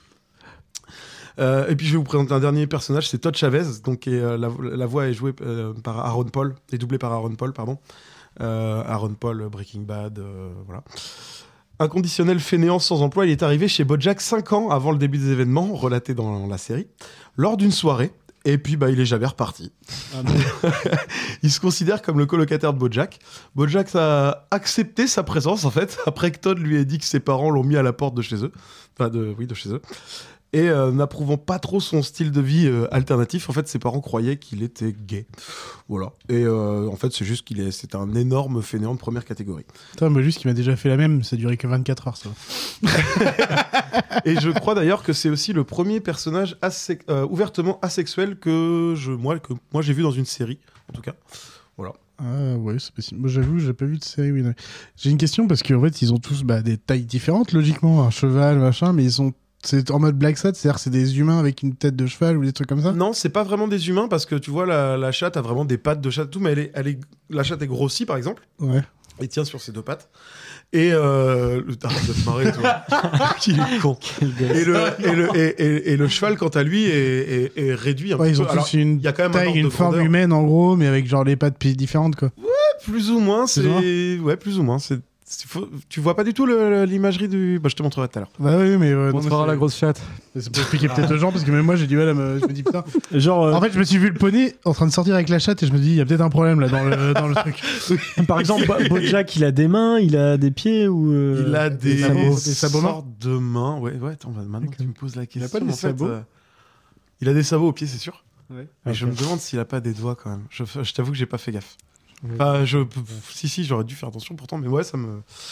Vous me mettez dans l'embarras là. Ouais, mais on, est, on est sur la taille humaine en gros. Faut, On est sur pas- la- à peu près dans les mêmes tailles tous. On quoi. est sur l'aspect technique de l'intersexualité entre différentes races. C'est ça, exactement. Bien, donc reprenons. Euh, avec cette phrase euh, issue de la série I'm, rens- I'm, pardon. I'm responsible for my own happiness. I can't even responsible for my own breakfast. Je sais pas si vous l'avez. Je suis pas responsable de. Voilà. Je- comment, comment je suis responsable de mon propre bonheur. Alors que je ne suis pas, j'arrive pas à gérer mon propre. euh, C'est déjeuner. Bojack qui s'étonne comment je pourrais être euh, responsable de, de mon propre bonheur alors que j'arrive déjà pas à être responsable de mon petit déj. Voilà, si on m'avait dit qu'une euh, des séries qui m'aurait fait une des plus fortes impressions de ma vie c'était un dessin animé mettant en scène euh, la star à tête de cheval d'une sitcom à succès des années 90, se reposant sur les lauriers fanés de sa gloire passée dans sa villa hollywoodienne, enfin hollywoodienne du coup, euh, baisant, picolant et se shootant, au caractère souvent désagréable, narcissique, mais en même temps haineux de soi, destructeur et autodestructeur, euh, bah, comment dire, euh, bon, bah, je me connais, j'y aurais sûrement cru quand même. en revanche, j'aurais pas cru que cette série, avec ce même acteur has-been, à tête de cheval, serait la meilleure pour parler de dépression, de maladie mentale, de dépendance à la drogue et à l'alcool, des traumatismes de l'enfance, de la solitude, dans tout ce qu'elle a de plus sordide. Et pourtant. Et pourtant, l'ensemble arrive à combiner moments et gags géniaux avec des séquences absolument tragiques, glauques, désespérées, allant au plus profond de la vérité humaine. Des scènes hilarantes qui côtoient des scènes poignantes. On a l'impression constante de voir un miroir peu reluisant de nous-mêmes. Peu de séries peuvent se vanter d'avoir atteint un tel niveau de justesse pour sa représentation des recoins sombres, tourmentés et complexes de l'âme humaine. Vous l'aurez compris, Bojack Horseman est sans doute l'œuvre culturelle, tout support confondu, qui m'a le plus interloqué et fait retourner ma veste. La série part pourtant de rien. Malgré son univers anthropomorphique loufoque où règnent les règles les plus absurdes, euh, on parlait tout à l'heure des échelles de taille par exemple, et ce genre de choses, ben, on se risque à la comparaison en permanence. Tantôt Californication, euh, un petit peu Eastbound and Down aussi, on en parlait la dernière fois, euh, Angelo. Voilà, le temps pour les showrunners de trouver le bon rythme en fait. Et ça, ça prend quelques épisodes. Et en fait, ils l'ont trouvé. La première impression que j'ai eue en regardant BoJack Horseman, c'était que le personnage principal était en fait juste abject. Voilà, je haïssais sa suffisance, je détestais son mépris. Euh, et puis au fil des épisodes, c'est son incapacité à se prendre en main, à changer, à répéter, enfin le fait de répéter sans arrêt les mêmes erreurs, à voir tous ceux qui l'entouraient et pour qui il comptait, euh, en fait, qui, qui- qu'il négligeait totalement. bah, en fait, c'est ça qui a fini par m'énerver. J'ai l'impression de voir une énième série avec un anti-héros antipathique et cynique. Et en fait, on a déjà vu plein. Il y en a des, des très bonnes. Je parlais de Californication tout à l'heure. Complètement. Ça a été très bien fait 15 ans avant. Et en fait, j'avais peur que ça n'évolue pas d'un iota et je comprenais même pas trop comment ça pouvait marcher parce qu'en fait, ça cartonnait sur Netflix il y a 3-4 ans, un peu à rebours chez nous évidemment. Je vous disais, ça a commencé en 2014 aux États-Unis. Mais euh, c'est pas une ancienne série qui a été remise au goût du jour? Sinon, ça a commencé en 2014, ça s'est arrêté en 2020. Même, semblait C'est relativement eu un récent. Ah, c'est fini. Et, euh, et en fait, bah, euh, je me suis trompé. Une des choses les plus marquantes de, la série, c'est la manière dont on finit par s'identifier progressivement au personnage. Comment peu à peu on découvre ses failles, ses sentiments, Et euh, à un moment donné, on réalise que le personnage représenté, eh ben, en fait, il nous renvoie assez régulièrement à des. Enfin, à nous-mêmes. Euh, les choses qu'on qu'on hait chez lui, c'est régulièrement des choses qui sont mises alors, qui sont grossies, mises en exergue. Mais j'ai fini par me rendre compte que certains de ces défauts, je pouvais me les, je pouvais me les attribuer aussi, et que c'était probablement ceux qui m'agaçaient le plus parce qu'on me les collait vraiment en face de la gueule en permanence. Euh, bref, Enfin, plutôt c'est une caricature de nous-mêmes. C'est-à-dire, euh, il est humain, il est désespéré, il cherche en vain euh, un sens, une manière de rattraper ses erreurs, mais il les refait encore et toujours. La série est encore plus marquante si, euh, comme moi, on est déjà un peu pessimiste. Moi, je suis très pessimiste. En fait, Bojack, il a une succession d'épiphanies, de moments où, où il va se reprendre en main. Euh, il se sort vraiment de la galère, il devient même aimable, il devient appréciable, il fait des choses pour les autres. Et euh, Je me dis bah, c'est l'inverse de l'une de tes meilleures séries Breaking Bad que tu kiffes quoi. Le mec qui, con- qui, qui coule dans l'inverse et l'autre qui essaie de remonter limite quoi. Euh, oui, oui, oui, oui, oui, oui, oui, oui, oui. Euh, mais en fait, un peu comme nous, le personnage, on sent bien qu'il n'est pas dupe et qu'il se rend compte que ça dure qu'un temps et qu'il retombe régulièrement dans ses turpitudes. Mm. Fait, tout le monde se projette dans BoJack assez facilement parce que comme il réunit énormément de défauts, on arrive toujours à trouver quelques petites choses qui peuvent nous faire penser à nous. Euh, voilà, il y a, y, a, y, a, y, a, y toutes ces névroses en fait, euh, sur, sur recherche de, de bonheur et de reconnaissance. Euh, bon, lui, il court après une gloire passée, c'est pas le cas de tout le monde évidemment, mais euh, ça sert plus de vecteur en fait. Il passe son temps à, penser que bientôt, quand il aura accompli quelque chose, il sera heureux. Et en fait, ça, euh, tout le monde a traversé ça au moins une fois. Quand j'aurais fait ça, ou quand j'aurais acheté ce truc-là, ou quand j'aurais fini cette année de fac ou de machin et tout, là, je serais heureux. Là, je en fait, on- la vie fait que tou- toujours il y a quelque chose qui emboîte le pas. En fait, on n'est jamais. Euh, c'est pas une série, tu vois, où à la fin de six saisons à. À, je sais pas, moi je prends un truc de, un de trucs de cartel de drogue qui doivent passer des kilos de cocaïne, machin et tout, d'un bord à l'autre de la frontière. Au bout de six saisons, paf, ils ont plus d'ennemis, leur fortune est faite, tout. c'est- et t'as l'impression que c'est un accomplissement. En fait, non, ça n'existe pas ce truc-là. En fait, toujours, euh, il y a toujours quelque chose qui vient supplanter euh, la- ta précédente expérience et qui fait que t'es dans, tu peux, tu peux être dans un bon. Mais dans regarde pas en disant ça Il me regardait tout à l'heure et du coup j'ai baissé le regard. Il veut nous déprimer. de sous-merde. Bon, je vais vous parler de Diane, parce que Diane, du coup, elle remet un peu de baume au cœur. Diane, euh, elle paraît au début de la série être un personnage euh, des plus équilibrés. Bon, en fait, euh, elle n'est pas vraiment capable d'embrasser la désinvolture de son futur époux, euh, Mr. Peanut Butter. Et euh, on se rend compte que quelqu'un qui euh, est particulièrement souple, qui arrive de Boston avec de grandes idées, le- la de, de- je vous le disais tout à l'heure, de la troisième vague, eh ben, elle a ses petites névroses aussi. Et finalement, la série finit par nous l'abîmer assez rapidement également. merde. voilà. Voilà, le, le génie de. de- je suis désolé, j'ai l'impression que je plombe l'ambiance. à fond. À fond. Mais en fait, moi, c'est pas du tout ce que j'imaginais comme série, quoi. Non, non, Moi, je, pensais que c'était une version euh, animée de, euh, tu sais, la série euh, Mon oncle Charlie. euh, Non, pas du tout. Charlie. En fait, ça- on s- en fait, le Mon début, Charlie, pensais je pensais que c'était ça, quoi. Le, le- le début, au début, euh, il y, a y, a, il y a un petit côté. euh, bah, je crois d'ailleurs qu'il a participé au premier épisode de Seth MacFarlane, quoi, tu vois. Ok. American Dad Oui, et compagnie. euh, Moi, je peu voyais- les je blagues voyais- de. Ah, prout, euh, voilà. Je voyais plus un truc comme ça, moi, un Ouais. truc un peu Eh ben, dérisoire. du coup, un peu absurde. ah, C'est pas du tout ce que Du coup, ça te chope un peu avec ça au départ. Et c'est pour ça que tu as du mal à comprendre Bah, moi, c'est pour plus ça aussi que j'ai pas du coup. Et, c'est Et, pour ça qu'il dit pourquoi je- il est aussi détestable en plus. Et plus t'avances et plus tu te prends une vague de. Enfin, c'est vraiment très fort comme série. C'est très, très, très fort comme série. Vraiment très, très fort. Très, très fort. Dès, dès que t'as passé le, le milieu de la première saison, tu commences à rentrer dans un truc un petit peu plus tendax. Et plus ça va, plus ça s'enfonce jusqu'à une espèce d'apothéose à la saison 4. Je crois que je vous en parle un peu plus tard. Euh, Ah, faut quand même passer plusieurs caps parce que déjà, les- t'as l'impression que c'est débile. Ouais, un peu. Ensuite, t'as le dessin aussi peut, peut freiner euh, pas mal de Ça, monde. on Alors, accroche ou on n'accroche pas. Ouais, clairement, euh, euh. voilà, le bah, l'anthropomorphisme, le zoo-anthropomorphisme euh, peut freiner aussi les gens. Et t'as plein de choses comme ça, euh, des barrières. Moi, je me suis pris euh, des barrières, je suis pas allé plus loin. Tu vois. Mais c'est- non, mais c'est ce qui est ce qui est génial avec cette série en plus, c'est que euh, tous les thèmes dont je vous que je, dont je vous parle tout à l'heure qu'elle aborde, évidemment, tu te les manges pas euh, saison 1, épisode euh, 1, 2, 3, 4. Ça ça vient euh, par petites touches, il y a des choses qui reviennent, il y a des choses qui disparaissent. Euh, ça va assez loin. Il y a... On va jusqu'au suicide hein, dans, la, dans, dans la série. Et je pense Eh que ben. clairement, si tu, si tu regardais juste les deux trois premiers épisodes, à aucun moment tu te dis tiens, dans deux trois saisons, il y a un personnage emblématique de la série qui va, qui va se suicider. Après une série d'épisodes euh, où clairement, tu as intérêt d'avoir ton petit doudou à côté de toi. Voilà. ça donne pas envie envie, hein, comme ça. Si, si, c'est très beau. Ok. Ouais, parce que, parce, que, parce que ça se renouvelle en, en permanence, en fait. Euh, et ça, ça permet toujours d'aborder des nouveaux thèmes. On parle aussi de choses comme la gestion de la célébrité, où là, on est sur des choses un peu plus légères, vous voyez. C'est pas non plus toujours ultra noir. Moi, je prends volontairement les choses qui m'ont le plus marqué dans la série, mais on a un peu plus 76 épisodes. Y a En fait, ouais, t'as été marqué par des moments forts, mais ça reste une série comique, non? Ça reste une série tragicomique. Ah, ok. Ouais. Californication, par exemple, ça te faisait tout le temps rire? Non, ouais, non. Bah pareil, ça fait pas tout le temps rire.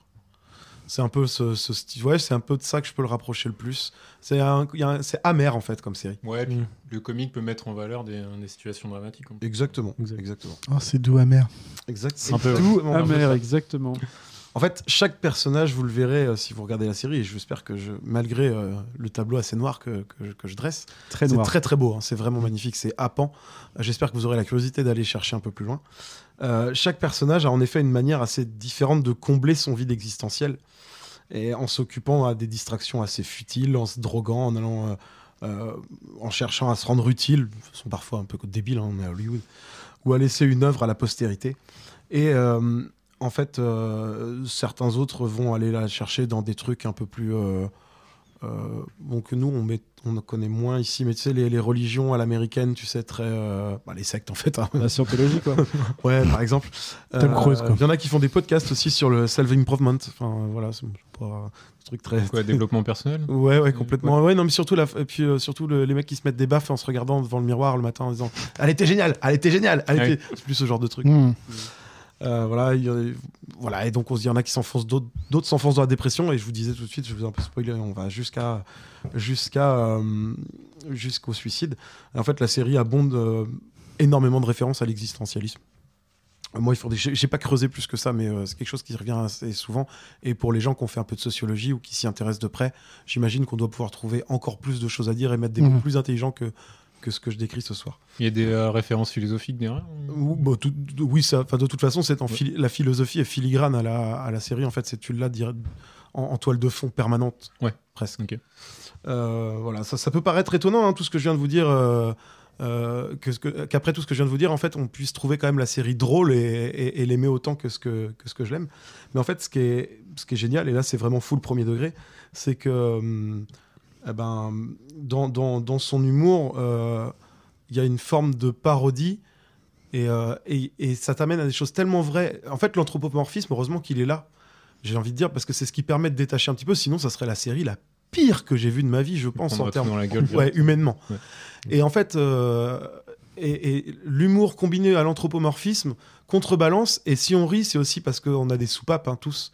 Et on a, il y, a y un tel degré, quand on est vraiment impliqué dans la série, je pense qu'il y a un tel degré en fait de d'émotion sur certains épisodes que la moindre petite vanne, le moindre petit truc, de toute façon, ça n'a pas besoin non plus d'être totalement dingue. Ça te fait vraiment marrer parce que tu as clairement une soupape qui lâche. Ok. Eh ben. Ouais.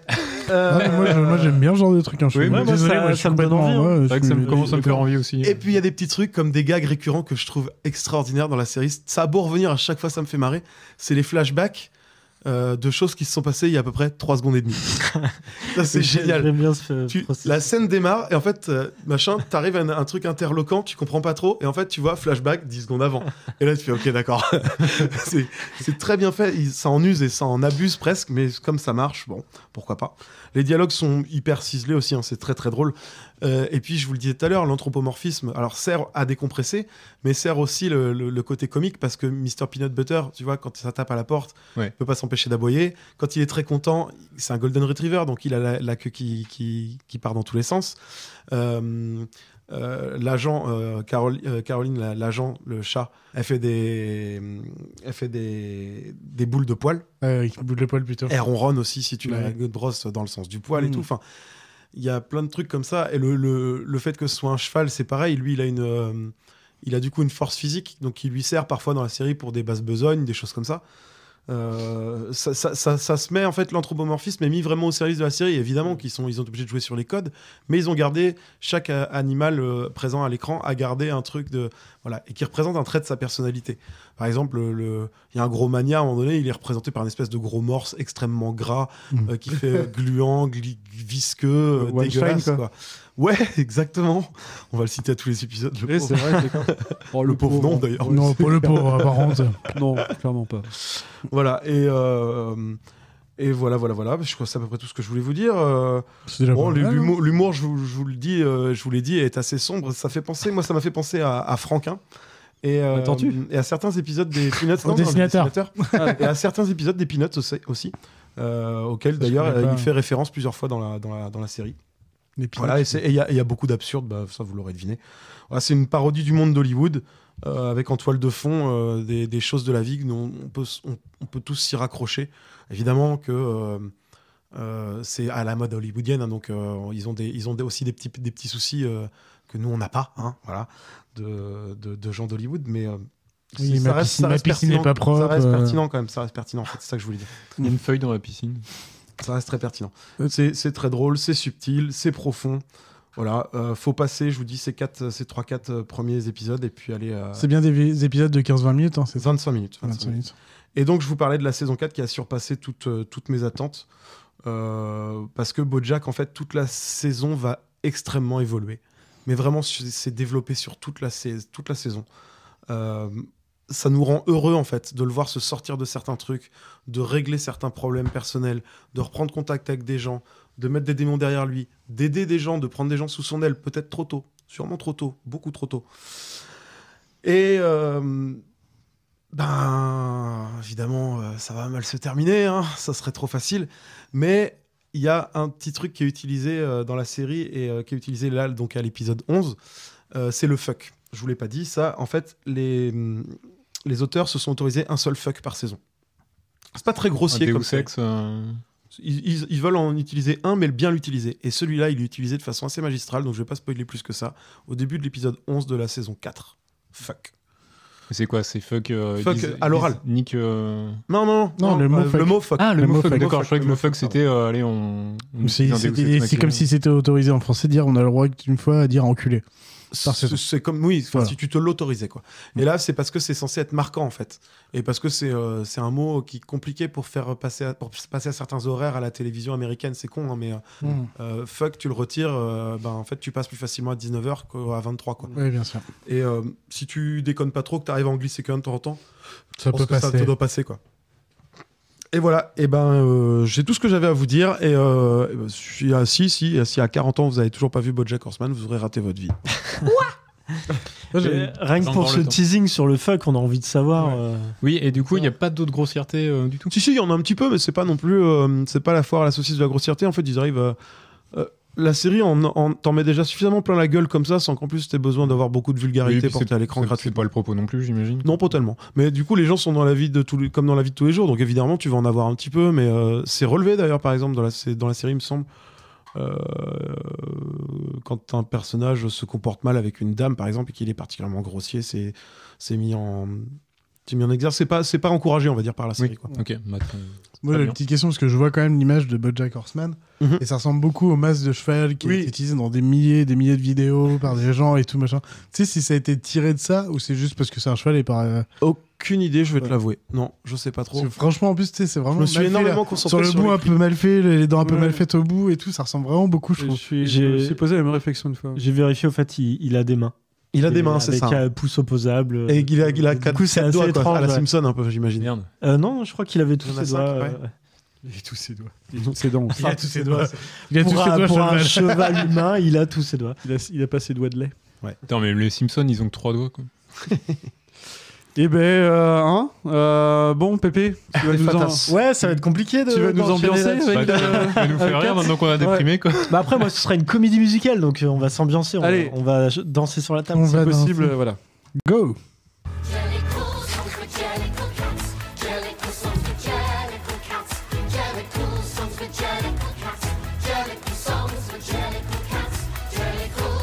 tu vas, trouver, tu vas trouver ton doc avant la fin du jingle. Il avait ouvert sur les vampires. Oh merde Regarde pas mes notes. Ah, c'est de la chronique sur la linguistique. Madame Itrich Alors, les zombies. Donc. Premier épisode.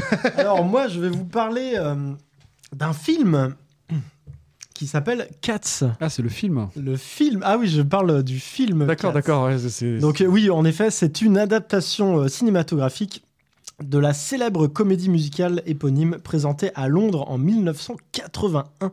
Ok. C'est réalisé par Tom Hooper, connu euh, notamment pour le discours d'un roi. Et c'est à peu près tout. Ok. Euh, au casting euh, de Cats, on aura Francesca Hayward, une danseuse étoile, et, euh, ce qui est judicieux. Et pour le reste, on aura des acteurs un peu plus, un peu plus connus Idris Elba, Taylor Swift, Oh merde. Judy Dench. Donc euh, pour ceux qui savent pas, c'est euh, M dans euh, James Bond. Oui, les vieux James Bond. Ah. Euh, et Ian McKellen, McKellen, Gandalf quoi, ou Magneto. Donc la particularité de ce film est que les personnages sont pour la plupart des chats humanoïdes. Déjà, ça commence à sentir mauvais, mais caca. on y reviendra. Ouais. Ça sent la litière. Ouais. Une odeur âcre dès le début du film. Donc ce chef-d'œuvre est sorti à Noël le 25 décembre 2019. Le cadeau. À l'époque, en, décembre 2019, vous aviez pensé qu'aller voir l'épisode 9 de Star Wars était une erreur. En sortant de la salle, vous avez vu des gens pleurer, persuadés qu'il s'agissait des spectateurs ayant assisté à la même séance que vous. Vous vous êtes. Vous avez, vous avez échappé au pire. Les spectateurs de Cats effondrés se sont empressés d'aller partager leur avis sur Internet pour alerter le monde entier sur la catastrophe à venir. Je ne parle pas du corona- coronavirus, du coup, qui, euh, qui a démarré à la, à la même époque, mais bien du film Cats. Les notes sont dithyrambiques. Allociné, 1,5 sur 5. IMDB, 2,8 sur 10. Rotten La vache. Tomato, 19%. Oh merde C'est chaud. alors même que le film fait un flop dès sa première semaine d'exploitation, la production renvoie aux salles de cinéma une nouvelle version améliorée. Je m'en souviens. Une première dans l'histoire du cinéma moderne. C'était incroyable. Ça n'y changera rien. Cette purge battra des records aux Rezi- Razzie Awards 2020. Qu'est-ce que c'est les Ready Awards? C'est Bah, l'inverse des Oscars. Voilà, Oui, ouais, mais c'est les, vraiment- c'est les Gérard en France, Voilà, c'est ce que vous voulez, mais c'est les trucs. Bah, en du- gros, tu vas comprendre quand je vais te dire les prix qu'il a reçus. Oui, ce tout- film. oui, mais- Pire film, pire réalisateur, Voilà. Pire scénario, pire second rôle masculin, Attends, pire scénario. second rôle féminin. Ouais, ouais, merde. mais- ouais, non, il- C'est réalisateur, mais euh, c'était mal réalisé en plus. Je- bah, en fait, justement, je voulais y venir après. Parce qu'il a fait Moi, le je discours ne- d'un je- roi, il a quand moi, même je un ne- beau. euh, Je ne comprends pas pourquoi il y a eu cet acharnement sur cette œuvre. Ah, parce que t'as adoré, toi, Mais tu en- nous l'as dit. Non, toi, non, toi, non, tu t'es non. acheté le costume non, et non, tout. non, j'ai pas adoré, mais je, je, je, je comprends pas Ça pourquoi. consistait à ranimer un cadavre en fait, ce film. quoi. Bah, bah, bah, je- je- attends, je, je vais. je- Arrête Stop, on, va- on va y venir, on va y venir. on va y venir. Et euh, dernier prix, euh, pire combinaison à l'écran pour Ah oui. n'importe quelle boule de poil mi-féline, mi-humaine. Ah, c'est fou qu'il on ait gagné tient- celle-ci. Hein. on, on tient là le vrai problème du film. On y reviendra. Euh, avant juste de poursuivre. Non, je ne suis pas du tout amateur de comédie Allez, tu musicale. nous l'as dit. C'est plutôt, c'est plutôt le contraire. Dès que je vois une princesse Disney qui se met à pousser la chansonnette, j'ai envie de la pousser dans les escaliers. Mais pour Cats, j'ai eu davantage mal aux yeux qu'aux oreilles. Ah, C'est pour ça que ta fille s'est cassé une jambe le mois dernier? Bah bravo. C'est juste, Non, juste en une, ce moment, euh, elle chante et elle chante bien. une, euh, une parenthèse là-dessus, parce que comme tu dis, c'était juste avant le, le Covid. Et pendant toute la période de confinement, euh, du coup, je regardais beaucoup euh, bah, les late shows américains à cette époque. Et ils pre- le film. Ah, ils ont dû le détruire. Mais t'arrives presque tous les soirs dans les late shows américains, mais vraiment. Et, et en particulier les visuels. Voilà, c'est tout. Bah, c'est surtout, surtout ça. quoi. Mais euh, bon, avant, avant de parler du visuel, on va parler un petit peu d'autre chose. Déjà, l'histoire. Alors, l'histoire, c'est qu'un prétexte pour enchaîner les scènes. Pour enchaîner les scènes, pardon. Pour enchaîner les Non, spectateurs. mais c'est juste parce que t'as dit, euh, euh, le pire scénario, vu que le scénario, c'est pas d'origine. C'est ça que je veux dire. C'est un peu abusé, c'est-à-dire qu'il chisse aussi sur le scénario des années 80. Bah, déjà, déjà le, le scénario de base, c'est inintéressant. C'est pas possible. Story, euh, Et l'adaptation, l'adaptation, elle est, euh, enfin, c'est- c'est en- c'est nul. C'est juste un, en- un enchaînement de scènes avec à chaque fois un petit prétexte. euh, Ah tiens, euh, il y a un autre chat qui arrive, on va faire une autre chanson. Allez, Euh, rebelote. Ouais. Enfin, euh, ouais, je vais même pas m'attarder sur euh, l'histoire parce que c'est euh, voilà, sans intérêt. On va plutôt s'attarder sur euh, déjà la musique et les chansons. bon, bah, elles sont, elles sont ce qu'elles sont. hein. Pour moi, c'est pas pire ou mieux qu'une autre euh, comédie musicale. C'est encore une fois, attends, c'est à celui qui chantera le plus fort ou qui merde. mettra le plus de vibrato dans sa voix. Ah oui. Il y a des chansons joyeux, joyeuses, des tristes, des qui font peur. euh, Voilà, c'est classique quelconque. euh, rien de bien notable. On va quand même euh, écouter Oui. un extrait, peut-être baisser un petit peu le son. euh, Faisons-nous de- notre propre avis. un- un- le- le- à mon avis, le meilleur extrait du film. Allez. What? Putain, on dirait une comédie russe. C'est kitsch.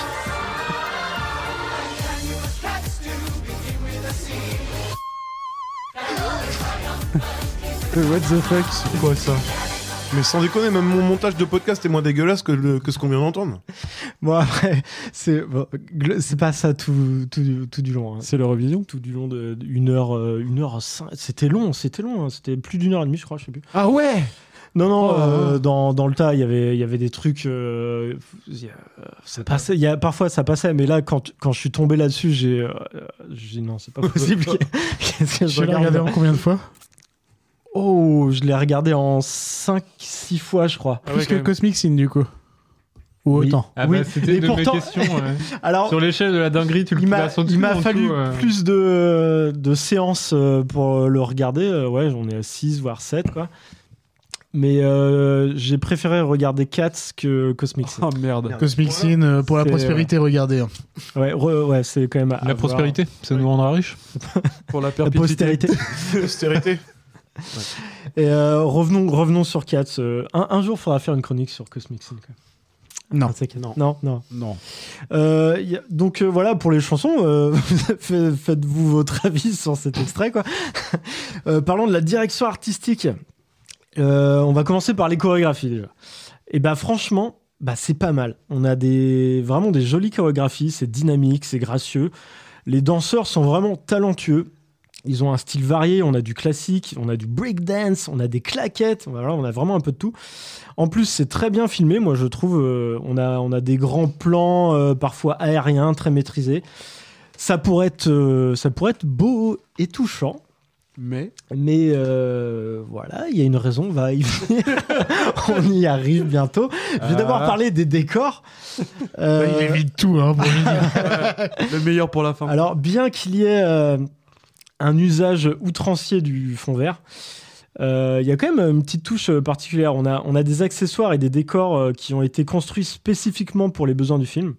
Donc, les meubles et objets ont tous des proportions euh, immenses afin de donner l'illusion de petitesse euh, des chats. C'est assez impressionnant. Mais du coup, ça donne surtout l'impression d'avoir affaire à des mini-pousses.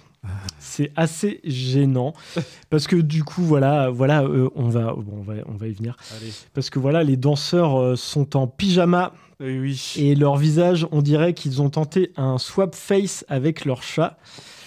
C'est juste affreux et je pense que c'est là le gros gros problème Ça du film. je, vous savez, euh, le clip de Michael Jackson, euh, Thriller, au moment où il, se- il commence à se devenir un loup-garou.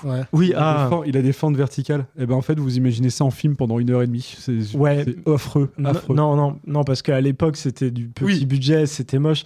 Là, il y a du gros budget, il y a une Petit technologie budget pour Michael hybride. Jackson, je suis pas sûr quand même. mais- Oui, mais Ouais, y a- mais c'est une grosse, euh, du gros budget de l'époque. 20 ans ou 30 ans. Oui, hein. oui, voilà. Mais donc là, le budget euh, a explosé. euh, et ils ont carrément créé une technologie hybride qui combine réalité et animation, Oh yeah. inventée juste pour le film, hein, du coup. Donc euh, les comédiens portaient des combinaisons de capture de mouvement faites sur mesure. On y ajoutait ensuite une fourrure ondulante, des membres animés, queue, oreilles, et des détails supplémentaires, moustaches et les, les dents avec les crocs. Donc techniquement, quand même, c'est euh, bah, c'est assez bluffant. Sur le papier. Mais Voilà. ils ont essuyé les Ah. plâtres aussi. Quoi. Mais artistiquement, bah, c'est à chier, quoi. C'est c'est moche, quoi. On dirait. Moi, ça me faisait penser euh, comme s'il y avait les, les euh, d'Elder Scroll, vous savez, les, Ah oui. la race d'hommes à tête de lynx Ouais. qui se dandineraient euh, sur les toits de la ville. euh. C'est- c'est juste pas crédible une seule seconde. Skyrim version euh, comédie musicale. Ah putain, ça m'inquiète. Et euh, donc voilà, c'est pas crédible. euh, bah tout simplement, voilà. Par exemple, ma, ma fille en costume de chat qui danse dans le salon, ça, c'est mignon. Mon oncle et ma tante en costume de panthère qui font un karaoké dans le salon, bah, c'est pas mignon. C'est- juste glauque. Et Ah je, vous par- je vous parle même pas des personnages. Il n'y a, y a pas que des chats, il y a aussi des personnages de souris et de Oh, cafards. Oh qui, qui sont humanisés comme ça. C'est et, et là, je pense qu'il y avait plus de budget pour la souris. et les, et Et les en plus, cafards, on est d'accord que c'est de la post-prod, c'est même pas des effets pratiques. Mais surtout qu'il y a eu plusieurs versions, quoi. Ils se sont dit, ah putain, les gens ils aiment pas, ils trouvent ça trop moche, on va refaire. Ça fait penser à, ce- à la- Non. à Sonic, le film, en fait. Oui. Bah ouais, mais alors le Sonic. un personnage à remodéliser et basta. Ouais, du coup, ça. Et c'était euh, suite au teaser de Sonic, ils se sont dit, ok, dit, euh, on le euh, refait. Et puis même, non, en fait, même c'est Mais même là- pas que le teaser, c'est aussi ils font des tests avec des gens. Hmm. Il y a des publics comme ça où juste pour tester pour des trucs Ouais, comme ça. mais là, je crois que le film était quand même pas mal abouti, donc ils ont dû refaire euh, la modélisation de Sonic, mais comme il était déjà euh, rigué et tout le bordel, euh, c'est facile à, à retransposer quand même. quoi. Bah, clairement, voilà, c'est comme beaucoup de. Bah, t'as l'exemple de, de Sonic aussi, ça, ça aurait pu faire des, un super dessin animé euh, enfantin, moi je trouve, après l'avoir vu. Ça impliquait par contre d'abandonner les danses, qui sont quand même un des points forts, ou du moins de revoir toute la chorégraphie pour l'adapter à des, à des quadripèdes. Parce que voilà, les acteurs en pilou euh, qui marchent à quatre pattes et qui se dandinent comme des chats, pour moi, c'était un grand nom. Attends, ils ne font pas marcher sur deux pieds. Ils non, non, ils les font marcher à quatre pattes. Et c'est ça qui est. Ah, mais ils ça. Je veux voir ce film. Je veux voir ce film. En fait, euh, j- j'avais pas réalisé, mais c'est ça qui est peut-être le plus gênant. C'est- en fait, ils se comportent comme des chats. C'est que, par exemple, euh, au lieu de s'embrasser, euh, se serrer Ils la main. le. non, mais ils vont aller se frotter la tête, tu vois. Oh merde. Tête, ils ont pas mal de petites mimiques de chat. Non, il y a et- malaisant, ou genre dans la façon de bouger la tête. Mais, c'est euh, un- malaisant, T'as pas précisé ça, c'est-à-dire qu'il y avait Idris Elba, Yann Malkellen, là, donc Gandalf. Alors, Idris Elba. Attends, je sais pas si j'ai envie de voir Idriss, ça. Idriss Elba, il s'en sort, il s'en sort plutôt bien. Oui, parce mais je veux dire, ils ont, mis, ils ont mis Gandalf à quatre pattes, quoi. Non, alors attends. Ils Ouais. sont, euh, en fait, euh, c'est souvent les figurants qui sont à quatre pattes. Oh putain. C'est ouais, c'est très souvent les figurants Ah, les qui. persos principaux. Ou euh, alors les, les-. En fait, ils vont se relever, ils vont se mettre euh, sur leurs deux pieds. Et dès qu'ils vont euh, aller gambader, là, ils vont euh, C'est des, des lémuriens en fait, ils ont des conversations debout et oui, ils en fait. Encore plus bizarre du coup. Mais j'ai une question du coup, parce que moi, Kairi, par exemple, souvent, quand elle vient me voir, elle me, Kairi, montre, ton son, chat, elle me montre son trou de balle. Est-ce qu'ils le font dans, la- dans le film ou pas? Alors euh, non, euh, pas- et, Y a pas un trou de balle de et je, me, je me suis posé la question. En fait, ils, ils ont pas euh, d'orifice, ils ont pas de. Tu me réponds sérieusement quoi Mais non, parce que je me suis vraiment, je me suis vraiment posé la question et parce que parfois tu peux essayer, il y a la- les queues vont bouger et souvent bah il- ça s'arrange pour que la queue soit euh, cache, mais sinon non en fait tu vas voir les poils, ils ont pas de, de tétons non plus, ils sont voilà c'est très très Non, mais en, vrai, je suis quand même étonné que personne se soit inquiété de, euh, de voir quel, dans quel euh, accident industriel il se. Quoi. Enfin, Et bah il y a bien des acteurs qui ont dû. euh, mais en fait une alerte, je pense que tout Ils simplement c'est dû c'est dû à, C'est de la post-prod, ce qui les s'est acteurs, c'est qu'il y a eu un Ah, gros enfin, les succès. mecs, ils sont en train de se trimballer à quatre pattes, ils doivent bien se rendre compte qu'ils sont ridicules. Il y a eu un gros succès d'une pièce de théâtre qui depuis 1981. Donc parce que oui, Ouais, avant, d'être un film Ah oui, d'horreur, bah oui, mais, on- mais oui, bien sûr, c'est sur Broadway depuis des c'était, années, mais c'était une représentation théâtrale à succès qui enflammait les salles de spectacle. Donc 21 ans sur la scène du New London Theatre, 18 ans sur les scènes de Broadway. Au total, 81 millions de spectateurs parce que ça a été traduit en 19 langues, joué dans plus de 50 pays. C'est énorme. Alors honnêtement, moi, euh, les costumes, euh, j'ai regardé un petit peu euh, les, euh, les pièces de théâtre. Je, je me suis pas infligé encore euh, plus d'une heure. bah quand même. Mais voilà, j'ai regardé un peu quoi. Euh, C'était déjà pas ouf à l'époque. Mais après voilà, c'est une, une question de point de vue. Euh, moi, ça me faisait penser un peu au, au, aussi. hein. au lion euh, dans le vieux film du magicien d'Oz. Je sais pas si vous vous souvenez. Ouais, de- ouais, Ah oui, oui. Vache. un- un- le lion un peu euh, voilà Oui. incommodant. Non, assez mais tu vois, euh, vu. Bah, euh, mais au moins, voilà, à l'époque, et euh, pour cette pièce de théâtre, il n'y avait pas des moyens euh, colossaux qui étaient, qui étaient mis dans les effets spéciaux pour sauver la baraque. C'était assumé, voilà, on a des costumes en carton, et puis, et puis c'est comme ça, quoi. Et, et je pense que c'est ça qui, qui passait mieux. Mais t'as vu Jeanne ce week-end et t'as demandé est-ce que t'as chopé une, une vidéo de la comédie musicale entière de l'époque Parce qu'elle voudrait genre- trop en ouais, trouver mais j'ai une, pas eu, ça existe pas. j'ai quoi. pas Enfin, voulu, a priori, j'ai pas non, mais- regarder. a priori, ça existe pas vraiment. J'ai galéré, j'ai galéré. euh, je vous ressortirai le site de Druid euh, si, si, ça, si ça intéresse. Le fameux. Le fameux. Enfin bon, pour moi, clairement, le projet aurait dû rester à ronronner sur les planches plutôt que de vouloir poser ses patounes sur les tapis rouges. Le grand public n'était pas prêt pour les cosplays Fury en CGI. Ouais. Euh, donc voilà, j'ai quand même. Après avoir vu ça, j'ai quand même essayé d'a- d'analyser un petit peu euh, ce qui s'était passé, euh, parce que c'était quand même. euh, c'était un peu compliqué ce que j'ai vécu. euh, mais je vous invite à vivre cette expérience. hein, c'est, c'est Juste avant ton analyse, mais c'est une question con, mais je ne sais pas ce que c'est le scénario du coup. Alors, euh, je- qu'est-ce que j'ai retenu ça? Parce que c'était assez découpé, mais euh, en gros, euh, il y a des chats, ils veulent arriver au jelly. euh, comment ils appellent ça? Le, un, un espèce de paradis pour chats, mais il y a qu'un seul chat qui a le droit d'y aller. Ok. Et du coup, euh, ils plus. doivent élire le, le chat le plus mignon, mais il y a le méchant qui arrive, qui a des super pouvoirs. je sais pas Attends, pourquoi. what? Trop bizarre. Idris Silva, il arrive à disparaître euh, en fumée. Et il fait disparaître d'autres chats en pas fumée. Marvel, oh, pff. Docteur Je Strange, C'est Black. Panther, ça. En fait, t'as- une place au paradis, faut lui dire qu'il va au paradis. Enfin, c'est pas vraiment le paradis, mais ouais, Oui, en enfin, le paradis des chats, quoi. chelou le paradis. Je, je me suis pas attardé euh, là-dessus. Parce que parfois, tu vois, j'écoutais euh, les chansons, mais je, je lisais pas forcément les sous-titres. Ouais, Voilà. D'accord. Ça Ah bon ça m'a vraiment laissé tomber euh, quand ouais, même. ah, ah, par contre, j'ai insisté. euh, j'ai insisté une, un bon, trois bons quarts d'heure quand même, avant de me dire non, il y a rien à raconter. Euh, Il y a rien à raconter. Ok. Euh, et du coup, je me suis dit, voilà, euh, pourquoi tout simplement la suspension euh, consentie de l'incrédulité fonctionne pour Katz dans une salle de théâtre, mais pas dans une salle de cinéma. Et je pense que tout simplement, à vouloir trop bien faire, Tom Hooper nous transporte aux limites de la vallée dérangeante. Au même titre, au même titre qu'on sera plus à l'aise face à un robot humanoïde clairement artificiel que face à un androïde imitant l'apparence humaine au plus proche de la réalité, on est plus à l'aise à regarder danser des artistes grimés en félin avec des bouts de carton, etc., plutôt que des créatures en images de synthèse mi-chat, mi-humain. C'est Mi-figue, mi-raisin. mais cela dit, honnêtement, mis à part l'apparence des personnages, qui, ok, est assez difficile euh, de, mettre euh, de côté, je ne comprends toujours pas pourquoi il y a eu une shitstorm euh, qui s'est abattue sur cette œuvre. Parce qu'au bout d'un moment, je me suis dit, c'est pas un film que je suis en train de regarder, c'est un spectacle de danse qui, à l'instar des acteurs, chanteurs et danseurs à l'écran, est maladroitement maquillé et déguisé en long métrage pour des raisons financières, probablement suite au succès de la, la pièce de théâtre. Et du coup, bah, ok, je pensais m'infliger un gros navet. C'était le cas, mais pas pour les raisons, pas pour les raisons que j'avais anticipées. J'ai apprécié les danses. Alors, j'ai Ah eu- ouais. j'ai eu- euh, non, franchement, les, les danses, bah, après, je suis pas grand fan de danse, mais euh, je trouvais que voilà, euh, c'était bien kiffé, chorégraphié. kiffé, hein, tant mieux. Après, j'ai eu du J'ai mal avec les chansons, mais comme pour toutes les comédies musicales euh, en général, j'ai j'ai assez du mal. Là, tu me Je vous avoue que le La La Land, j'avais apprécié. Putain, t'as kiffé C'est La à peu près. C'est à peu près la seule euh, comédie musicale que j'ai appréciée. Non, mais il n'y a, pas- y a pas de honte à Et si tu kiffes Aladdin musicales.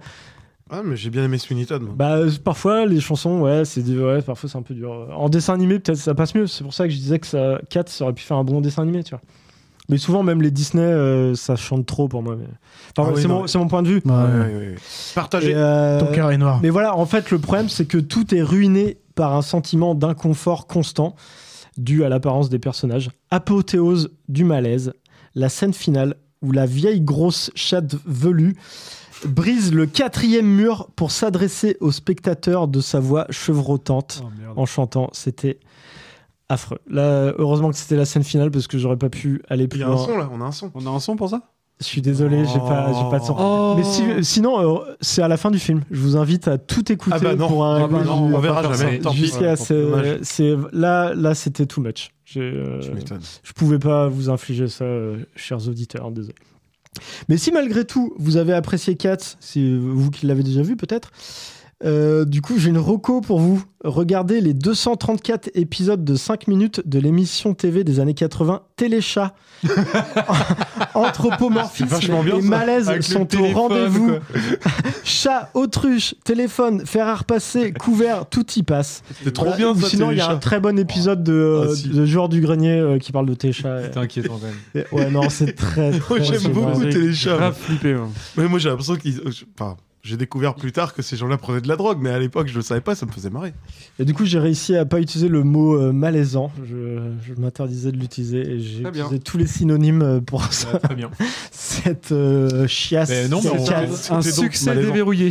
En fait, ça me donne presque envie de le mater pour voir. euh, Expérience sociale. Un petit peu le truc. Parce que du coup, tu vois, là, il a eu un Razzie Award de euh, pire réalisateur. Alors que c'est peut-être Ça, je ne le comprends pas. Ouais, mais les Razzies, Euh, c'est des connards, quoi. Enfin, ouais, ouais, après, qu'ils ils ont abusent, décidé de s'acharner sur Ils un ont film, ils vont décidé continuer. quoi. de chier euh, sur le film à fond. oui, bon. Non, mais c'est vraiment un truc ultra pédant. euh, D'accord, mais c'est quand même de- de rarement des connards films qui d'Hollywood. méritent pas un petit peu quand même. Ouais, mais c'est des connards d'Hollywood, les mecs. euh. Qui jugent d'autres connards d'Hollywood, hein, qui persuadés de faire des bons Oui, trucs. hein. enfin bon. euh, Non, mais là, c'était pas mérité. Et puis même les, les prestations, euh, t'as des acteurs qui sont pas chanteurs, bah, ils, se dé- ils se débrouillent plutôt bien. Euh, Enfin, pour moi, tout, tout, tout pouvait bien se passer si ça avait pas été une histoire de chat et qu'on avait voulu faire des peut-être que, peut-être que tout simplement sur la liste des nominés, euh, bah, c'était le film avec le pire réalisateur. tout Non. simplement. Faudrait vérifier les, les Ouais. nominés. Les nommer, c'est un, truc que les j'aime pas. Les Razzies, j'aime pas du tout. Mais bref, mais ça me donne envie de le voir quand même. Pour, euh, Bah, pour au moins, euh, lance-toi dans le film, tu iras peut-être pas au bout. Au bout d'un moment, quand t'en as marre, va à la scène finale. Et voilà, te- Ouais. Il y, a- il y a vraiment zéro captation de la, la pièce, quoi, du coup? Alors, Jeanne, elle a Si, si, cherché... moi j'en ai trouvé une. Ouais, mais une vraie complète? Avec sous-titres? Vous avez vraiment envie de Ah non, j'avais pas les sous-titres, euh, c'était une image. euh, Ah, de une la ca- comédie musicale, c'est pas possible. Il y a des gens. bah, Oui, non, non, mais je veux dire. C'était une qualité ensemble. assez. euh, Enfin, c'était un vieux machin. Ouais. euh, Eh ben, bon, eh ben, on a, on a ri, on a pleuré, on va passer à Chacha maintenant? Euh, Chacha, c'est la ferme des animaux ou c'est le château des animaux? C'est les la deux? ferme des animaux. C'est ok Surtout, principalement, la ferme des animaux. À la ferme ta gueule, toi, du coup, parce que nanana, ferme ta gueule. nanana. Allez, Vas-y, jingle. Mais rappelez-vous, quand vous aurez chassé Maître Jones, gardez-vous de renouveler ces erreurs. Tous les animaux sont frères, petits ou grands, rusés ou naïfs, de poil ou de plus. On dirait la prestation de Judy Dench euh, dans Cats. C'est de Gaulle. Les animaux, c'est gros Libéré Vive le Québec libre C'est très drôle que tu dises que ça soit Staline parce que c'est complètement l'inverse, c'est plutôt Lénine pour le coup qu'on vient d'entendre. Ah, ah, mais C'est pas Gandalf dans 4 Ah, du coup. C'est le, le major. euh, je vous Vous qui, qui est le major. Allez. C'est Idriss Elba qui fait le cochon maintenant. Oh, merde. Donc je vais vous parler de La ferme des animaux par George Orwell, sous-titré Un conte de fées, très ironiquement. D'accord, je savais pas qu'il avait un sous-titre. euh. Il faut s'imaginer donc dans un monde merveilleux où les animaux sont doués de paroles et de sentiments comme la compassion, la, soli- la solidarité et l'amitié. Au début de ce roman, on dépeint Mr. Jones, un fermier paresseux, alcoolique et dur avec ses animaux. Son comportement poussera les animaux dans le premier chapitre à se réunir et écouter le major que vous venez d'entendre, le doyen des cochons, à faire tout un discours sur une probable révolution. Par exemple, j'ai trois exemples. Il dit Pourquoi continuer à subir des traitements si cruels? Après, il peut dire aussi Pourquoi se laisser exploiter et assassiner par une créature, l'homme, qui ne produit rien par elle-même et se contente de profiter des labeurs des animaux qu'elle a réduits en esclavage? Et troisièmement, je vous ai aussi sorti Ne vaudrait-il pas mieux se débarrasser d'un tyran et construire ensemble un avenir de justice et de prospérité C'est vraiment quasiment le premier chapitre, c'est quasiment que le discours du Major que vous avez entendu vite fait euh, tout de suite. Le- euh, une, question- brève question, le, le- ce qu'on vient d'entendre là, c'est tiré de quoi? C'est euh, il y a une euh, il y a une euh, merde, un dessin animé du euh, de la ferme des animaux. Ok. Euh, pour info quand même, c'est vrai que je l'ai pas marqué, mais le livre est sorti en euh, 44. Donc Ah en oui. pleine seconde guerre mondiale. En tout cas, il a été écrit entre euh, 43 et 44. Donc dans ce court roman, George Orwell parle de politique et dépeint sa vision des crises de la première moitié du XXe siècle, qu'il a fortement bien vécu. Ah bah, il a fait la guerre en Espagne, je crois. Ah Oui, il a fait la guerre en Espagne. Ouais. Donc, une fois le fermier viré de sa propre ferme, la révolution commence. Mise en place d'un nouveau fonctionnement avec sept commandements d'après les animaux, une fois qu'ils se sont réunis. Je vais vous les lister. Tout ce qui marche à deux pattes est un ennemi. Numéro 2. Tout ce qui marche à quatre pattes ou qui a des ailes est un ami. En 3. Nul animal ne portera de vêtements. Après, nul animal ne, ne dormira dans un lit. Nul animal ne boira d'alcool. Nul animal ne tuera un autre animal. Et tous les animaux sont égaux. Une belle utopie. Du coup, les autruches, euh, c'est méga raciste en fait. Elles ont Elles des ont ailes, des ailes. ça Elles passe. ont des ailes. Ouais, mais elles sont des. Oui, ouais, c'est- Comme les poules. Mais tous les carnivores, ils sont. euh, Elles ont, ils ont quatre pattes la plupart du temps. Non, mais ils ont pas le droit de tuer. Ah bah oui, bah, après on est dans une ferme là. Donc euh, Ouais, c'est oui, ouais, c'est la règle oui. de la ferme. Ouais, du coup, après, ouais, c'est- Je vais juste vous dépeindre un peu vite fait les différents animaux. Donc il y a surtout les cochons, les animaux les plus intelligents qui apprennent à lire. Et par conséquent deviennent les maîtres penseurs de la politique et de l'organisation de la ferme. Les dirigeants qui se goinfrent en gros. Les chiens, les bons toutous, toujours prêts à faire le sale boulot sans réfléchir. Les, euh, les moutons, imbéciles, sans cervelle, sans personnalité, suivent ce qu'on leur dit de faire. Les chevaux, travailleurs loyaux et honnêtes. L'âne, parce qu'il n'y en a qu'un seul dans cette ferme, qui ne fait rien pour ou contre. Très vieux, très sage, très paresseux, très neutre. La Suisse. et en fait, après, il y a les autres. Il y a les poules, il y a les canards, un chat, des oiseaux et autres. Mais je- ça sert à rien de plus en parler euh, pour, pour, la ferme des animaux. Donc, après ces sept commandements, après avoir fait cette révolution, en fait, au fil de l'histoire, qui se passe sur plusieurs années, on n'a pas vraiment exactement, mais je crois que sur 3-4 ans à peu près, mais euh, c'est pas exact, les commandements évolueront au profit des plus grands, entre parenthèses. Entre guillemets plutôt. Les commandements de base sont petit à petit détournés. On commence avec de belles règles utopistes pour les contourner ou les modifier quand il est nécessaire de prendre ou garder le pouvoir. Vu que peu d'animaux savent lire, on joue sur leur mémoire et sur le fait qu'ils n'ont pas de preuve écrite que tel commandement ait existé ou même été modifié.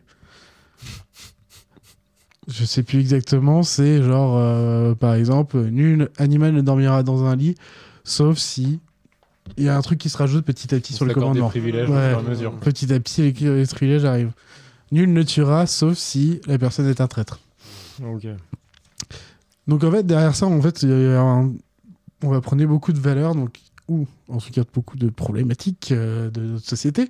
Déjà le travail. En fait, bah, du coup, au début, quand on travaille pour soi, pour sa liberté par choix, en tout cas, le labeur est moins dur et la production est plus grande. Mais quand t'as quelqu'un au-dessus qui commence à dire il faut faire ci, il faut faire ça, ta production devient moins forte et tout. Donc c'est toujours un bel équilibre. Il y a le rejet des anciens dictateurs et de sa représentation.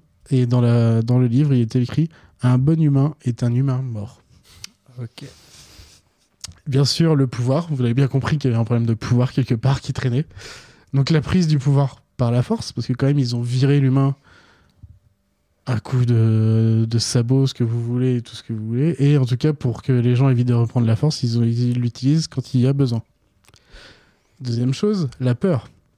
En utilisant la peur du retour du tyran humain, euh, Napoléon, donc c'est le nouveau cochon dirigeant, devient lui-même un vrai tyran jusqu'à tuer tous ceux qui ont aidé le traître, entre guillemets, d'après ses mots.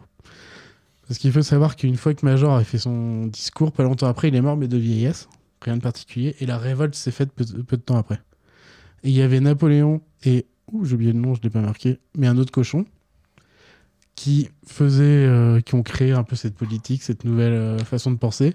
Et petit à petit, le deuxième cochon s'est fait virer parce que Napoléon a commencé à dire que c'était un traître et tout, machin. Trotsky. Bien sûr, le pouvoir aussi par la propagande et la désinformation, une mainmise totale sur les informations et la ferme. Personne n'est vraiment au courant de tout ce qui se passe et bien sûr, il y a toujours une seule personne qui donne les infos et ça vient des cochons. et les cochons prennent de plus en plus la place de l'humain avec pour garde du corps les chiens, à qui en fait ils ont fait subir un lavage de cerveau aux enfants. Dès qu'il y a eu des chiots, ils les ont mis de côté pendant un an. Mm. Et au bout d'un moment, ils sont revenus, ils étaient bien costauds, et ils étaient là pour les cochons, et c'est tout. Derrière tout ça, on va pas se leurrer, je- George Orwell, c'est une simple satire politique, et je vais vous comparer avec la réalité par rapport, bien sûr, à l'URSS, euh, de Lénine jusqu'à Staline. Donc, à la base, c'est les principes philosophiques, philosophiques économiques marxistes au début de, euh, de Marx. L'égalité entre tous, disparition des classes sociales, fin de la propriété privée, suppression des revenus du capital, répartition équitable des richesses produites. La partie utopiste. Mais bien sûr, on est sur la métaphore de l'entre-deux-guerres, donc de ce que j'ai dit, de Lénine à Staline en passant par Trotsky. Donc entre les deux, il va y avoir le travail forcé, qu'on va revoir avec les animaux. Euh, contraint de s'accuser soi-même de crimes non commis puis exécutés. C'était genre- C'est quelque chose qui s'est passé euh, sous euh, Staline. Ouais. Ils ont forcé des gens à dire oh, en fait c'est moi qui ai dit euh, machin bidule bidule et après on les exécutait. Mais on retrouve ça dans le livre. La famine, la réorganisation très bancale de l'agriculture. Et bien sûr, derrière, bah, l'espérance de la révolution, d'une liberté, d'une égalité qui tombe complètement à l'eau, en très peu d'années, en fait, à l'air de rien, et d'une liberté vers une montée de la dictature.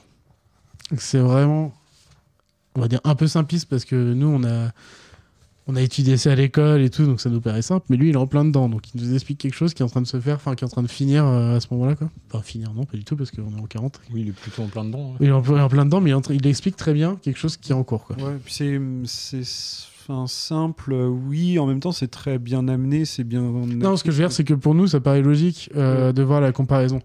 Mais quelqu'un qui le lit en 45, Ah oui. peut-être qu'il a pas toutes les infos, quoi. Ah c'est ouais, ce que je veux dire. Que moi, mal dit. Mm. Ok.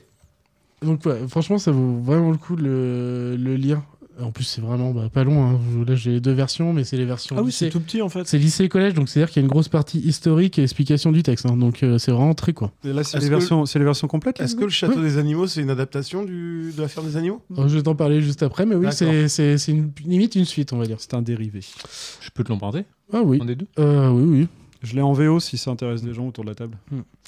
Non. Non, je suis pas non. assez, euh, assez doué en, en allemand. J'ai pas les trois, parce que je vous ai, je vous ai donné quand même pas mal d'infos. Mais euh, en dehors du récit, par contre, il y a des choses aussi intéressantes. C'est que l'URSS étant allié de l'Angleterre contre le nazisme, donc à l'époque de la Seconde Guerre mondiale, Orwell aura du mal à faire éditer son livre. Un éditeur même lui reprochera d'avoir laissé trop ouvertement transparaître la ressemblance entre la ferme et l'URSS. Il a fait Bah non, on peut pas faire ça, ça va être compliqué avec euh, des alliés, Bah, qui étaient des alliés à cette époque en tout cas, mais. Bah après, c'est vrai que le parallèle est assez évident quand même. Ouais, oui, non, il est. euh, Bah, surtout à l'époque, quand t'es en plein dedans. Il faut pas se leurrer, quand même, la plupart des gens étaient au courant de tout ce qui se passait, quand même, euh, partie URSS. euh. Et donc, il y a eu un film d'animation, vous avez eu un exemple en 1954, financé en partie par la CIA, qui, souhaitait- qui souhaitait critiquer l'URSS, en pleine Mhm. guerre froide, bien sûr. Et bien sûr, c'est aussi un récit toujours d'actualité, parce que, en fait, là, on parle de l'espoir de l'humain de construire un monde de justice sociale, Mhm. mais que cet espoir est sans cesse menacé par les égoïsmes des dirigeants, leur soif de domination et leur appât du gain. La corruption des idéaux au profit d'individualité. Tout à fait. Et c'est là où arrive le château des animaux que je vais vous parler très rapidement. S'il y en a qui connaissent pas et qui veulent regarder. Je connais pas du tout. Ouh, j'aurais pas le choper. Arrête de taper sur la table. J'ai un volume. Moi, j'ai les, deux premiers compilés en très, très beau. C'est Ah, déjà, beau. ouais, c'est des dessins Euh, magnifiques. Actuellement, donc c'est une série de BD où il y a que trois volumes pour, pour l'instant, mais Il y a c'est le en- quatrième qui va arriver bientôt. ouais. Bah, le 3 vient de sortir. Ouais, non, ça y arrive encore. ouais. Mais on reprend la formule, mais en BD. Et dans ce cas, on est plusieurs années après que les cochons aient été virés par un bœuf nommé Silvio, mais qui a bien pris leur place. Ah, Silvio, comme de par hasard. Attends, c'est le même univers? Oui, c'est le même univers. Et à un moment, il y a. En fait, euh, bah, déjà, C'est- t'as une préface qui explique le- la ferme des animaux dans le premier. euh, Ouais. Et à un petit moment, je sais plus à quel moment, ils disent Oui, bah Silvio est venu pour remplacer les, les cochons. Donc Silvio, Mais. c'est euh, Mussolini. Bah oui. Ou Berlusconi, comme tu veux, j'en sais rien, tu fais, euh, tu, fais, tu fais ton choix. Mais en gros, il y a une préface, dans le pre- la première BD, il y a une préface qui explique euh, bah, le lien avec la ferme des animaux de George Orwell, en Mhm. disant que justement, Il y a un lien, oui, mais. euh, que George Orwell, c'était clairement l'URSS, mais clairement, ça marche pour tout le monde, comme il Ça- marche pour tous les autoritaires. Voilà, c'est ça. Ouais. Oui. Et que là, ils reprennent les choses. Et en fait, un petit moment, je crois que c'est dans le deuxième, le, le deuxième album, t'as la chatte qui parle en disant Silvio est venu nous sauver des cochons qui avaient pris euh, notre place. D'accord, mais comme pas quoi- fait gaffe. Mais vraiment, Ouais. c'est un petit truc très rapide. Quoi. Donc c'est un peu, on va- moi je l'ai considéré comme un peu la suite. On va dire, on est au même Ouais. endroit. Mais ça s'appelait la ferme des animaux, qui s'appelait la- le manoir des animaux à un moment, et Hmm. qu'ils ont euh, rappelé le château des animaux. Je pensais que c'était un autre cadre, mais en fait. Mais en vrai, ça reste. Mais c'est pas si grave que ça, quoi. Hmm. Mais en tout cas, Silvio, donc un bœuf qui a bien pris euh, leur place, il est tout aussi tyrannique et commande grâce à l'aide de sa milice composée de chiens. Mhm. Un chat et un lapin vont commencer une rébellion passive afin de reprendre les rênes du château des animaux. Hmm. Ils seront aidés par une souris très sage et intelligente afin de mettre en place leur plan. Donc, comme je vous l'ai dit, il y a trois BD de sortie actuellement et l'histoire est toujours en cours et c'est vraiment très cool. Donc, ceux qui préfèrent le format BD pour se mettre dedans, c'est cool. La ferme des animaux, c'est vraiment un livre qui est pas long du tout. Enfin, ça, c'est c'est Et 120 puis, tu, pages, hein, je tu te spoil Il faut pas l'un ou euh, l'autre. en- non, alors non, il faut peut-être juste nuancer sur un truc. le- la ferme des animaux, c'est c'est George Orwell, donc il est d'un- d'une nature assez pessimiste et assez dystopique. Oui. Oui, plutôt. ouais. Il est là pour dénoncer les autoritarismes et les dérives, justement, que, enfin, bon, bref, que tu as déjà tout dit. Le, le château des animaux, en fait, ça, ça veut prendre les choses dans le sens inverse, c'est-à-dire euh, Mm.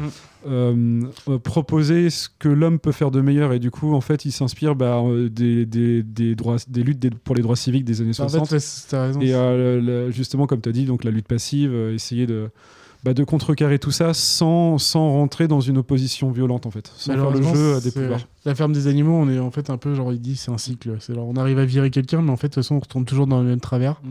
Le château des animaux, on est déjà dans les travers et on essaie de Et voir on comment on essaye peut en de- sortir. Voilà. C'est vraiment ça, ouais.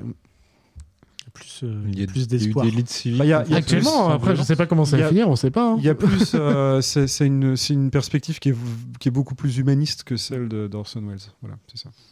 Bah, comme Orson Welles, t'as des pinces que tu voyais à l'époque. Et le château des animaux essaye de croire en tout cas, autre chose, en tout cas. Oui, mais enfin, euh, oui, c'est vrai qu'effectivement, il a toujours été assez, euh, a- assez du côté obscur, quoi, Wells. Quoi. Même, euh, même, enfin, voilà, 1984, c'est, euh, Bah toujours oui. un petit peu l'échec de la pensée. C'est euh, pas très lolilol. c'est- Ouais. C'est, Ouais. c'est vraiment déprimant. quoi. Ah, C'est vraiment de la dystopie à l'extrême. Enfin, il met le curseur au bout du bout du bout. Ouais. J'aurais dit, si vous aimez- si vous aimez la BD, le château des animaux, vous allez sûrement adorer. Euh, le livre La ferme des animaux, je l'ai payé 3 balles, donc c'est franchement, c'est pas une question de budget si vous voulez le lire. Et de temps non plus, parce que c'est 120 pages, et ça se lit bien. Tu l'as payé 2,90 monteur. Ah, 280, je dis, bah, voilà, tu vois. je t'ai même euh, exagéré avec les 3 euros, désolé. Tout ça pour récupérer 10 centimes de plus dans la caisse qui- du podcast. Et pourquoi t'en as deux Attends, il y a des Parce notes de frais. la pas. version de Jeanne, euh, Jeanne s'est acheté Ah, aussi, voulait évidemment, il faut les, dis- faut les donner à Angelo tous les mois, les notes de Ah, frais. bah, on va te donner tes notes de frais. Bah, on, écoute, on fait un resto tous les, toutes les semaines sur les. Bien sûr. Ah bon? Ah, des- des- La gueule, quoi. Voilà pour la ferme des animaux. Eh ben, Merci merci. Ça a l'air très, très, très, très cool. Ouais. Bah, les deux sont. Ouais, la ferme des animaux, c'est génial. Et le château des animaux, c'est vraiment très bien.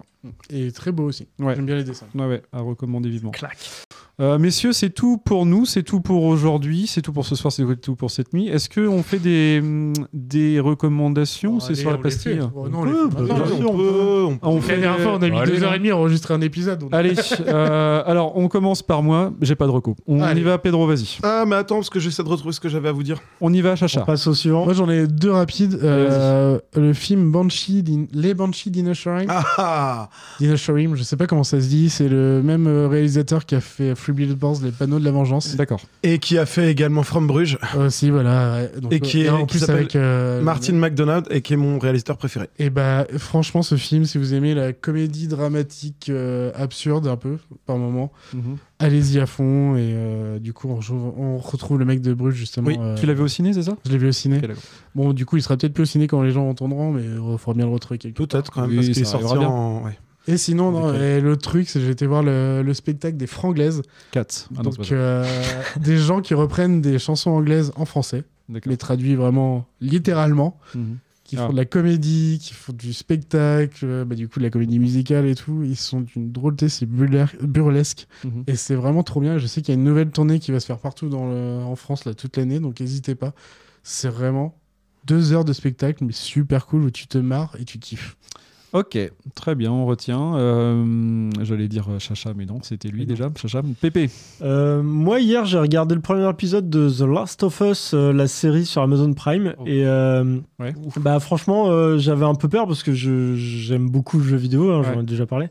Et bah, ça, ça, je pense que ça va le faire. Alors, le premier épisode dure 1h20. Oui, c'est un film, petit déjà. film, quoi, déjà déjà. un film. Ah oui, donc c'est Et le franchement, moi, j'ai accroché direct. Mais, euh, mais peut-être que les autres épisodes seront plus courts ou c'est ça c'est Oui, non, pilote ça- a priori, c'est deux épisodes de- qui ont été condensés euh, Ah, d'accord. en un. Et, et du coup, ça manque pas le côté euh, immersion Bah moi j'ai alors j'ai quelques regrets sur la réalisation. Il y a des moments j'aurais bien voulu voir des, des plans séquences euh, ou d'autres moments j'aurais bien voulu qu'on se concentre un peu plus sur les émotions. Enfin voilà, il y a des choix euh, qui ont été faits qui Oui, n'auraient pas été les, les miens. Mais euh, quand même c'est bien réussi les acteurs et puis bah il y a Pedro Pascal euh, qui joue euh, Joel euh, Miller. Joël Le Graët. Et euh, déjà, rien que ça, euh, moi j'adore cet acteur. Et puis la, la fillette là qui, qui joue euh, Ellie, euh, bah, il y a eu pas mal de polémiques autour d'elle parce que bah, parce qu'elle collait pas physiquement au rôle, mais en fait, je pense a foutre. Elle fait, elle fait bien le job. Franchement, elle joue bien cette gamine. C'est et- c'est toujours la musique de Santa Olala en plus, je crois. Comment? C'est toujours la musique de Santa Olala en plus. Oui, en plus, bah, le générique, ouais, ils l'ont. Il y a pas repris. Tom Holland Après, dans dans, dans la dans l'épisode, non, il y a des Non, c'est des, musiques originales. J'ai l'impression normal, repris, euh, euh, puis, ouais, de la Moi, je t'avoue, j'ai pas, ça me tente pas plus que ça la série. Enfin, euh, déjà le jeu, j'ai l'impression que le scénario, ça me reprenait beaucoup de, des trucs que j'avais déjà vu. Mais euh, où je me laisserai tenter, puis je verrai bien. Bah, déjà, euh, ça m'a rassuré. C'est pas une série de zombies en fait. Ok, il y, a il y a cette histoire d'infection euh, par des zombies un peu contaminés par des Non, c'est champignons. une là. sorte de relation aussi. Mais, euh, mais c'est avant tout, euh, ils ont, ouais, ils ont bien pris cet axe, euh, les relations entre les personnages. Ouais, ils sont et pas je pense que quoi. ça va sur la bonne voie. Ils sont pas craqués comme, que- comme pour la série Halo. Bon, vas-y, euh, vas-y, Mollusque. Ouais, euh, bah du coup moi j'ai deux recommandations. J'ai commencé ce bouquin là qui est, euh, qui est super cool. C'est euh, l'art et la science dans Alien. Non, bien. Voilà, Ça m'intéresse. Où on apprend Ouais. que en fait euh, un embryon d'alien euh, développe euh, son anus avant sa bouche, euh, probablement. Voilà. Des faits intéressants. Non, mais en fait il y, a- il y a plein de trucs sur sur la, la physionomie de l'alien. donc j'ai pas encore fini. hein, je, je viens tout juste de le commencer, mais le peu que j'ai lu m'intéresse beaucoup. Ils ont demandé genre aux auteurs originaux de Alien pour savoir s'ils partaient dans n'importe quoi. Non, ou ils non, sont juste ils- partis n'importe comment et ils- Non, non, ils partent de postulats euh, très crédibles euh, en disant que, euh, enfin, alors pour aussi sur d'anus, En par fonction exemple, de l'œuf, euh, en- l'œuf, en- machin, En, puis gros, la façon dont, dont, euh, dont un corps est, euh, est fécondé, euh, Mm. on sait tous très bien comment ça se passe, mais du coup, en, en- en se basant sur, cette, euh, sur ce postulat-là et euh, le- Ils- les autres organismes parasitaires qu'on connaît euh, Ils extrapolent, quoi. sur le monde, ils extrapolent. Quoi. Mais, euh, mais du coup, c'est super Mhm. intéressant. Ok. Ok.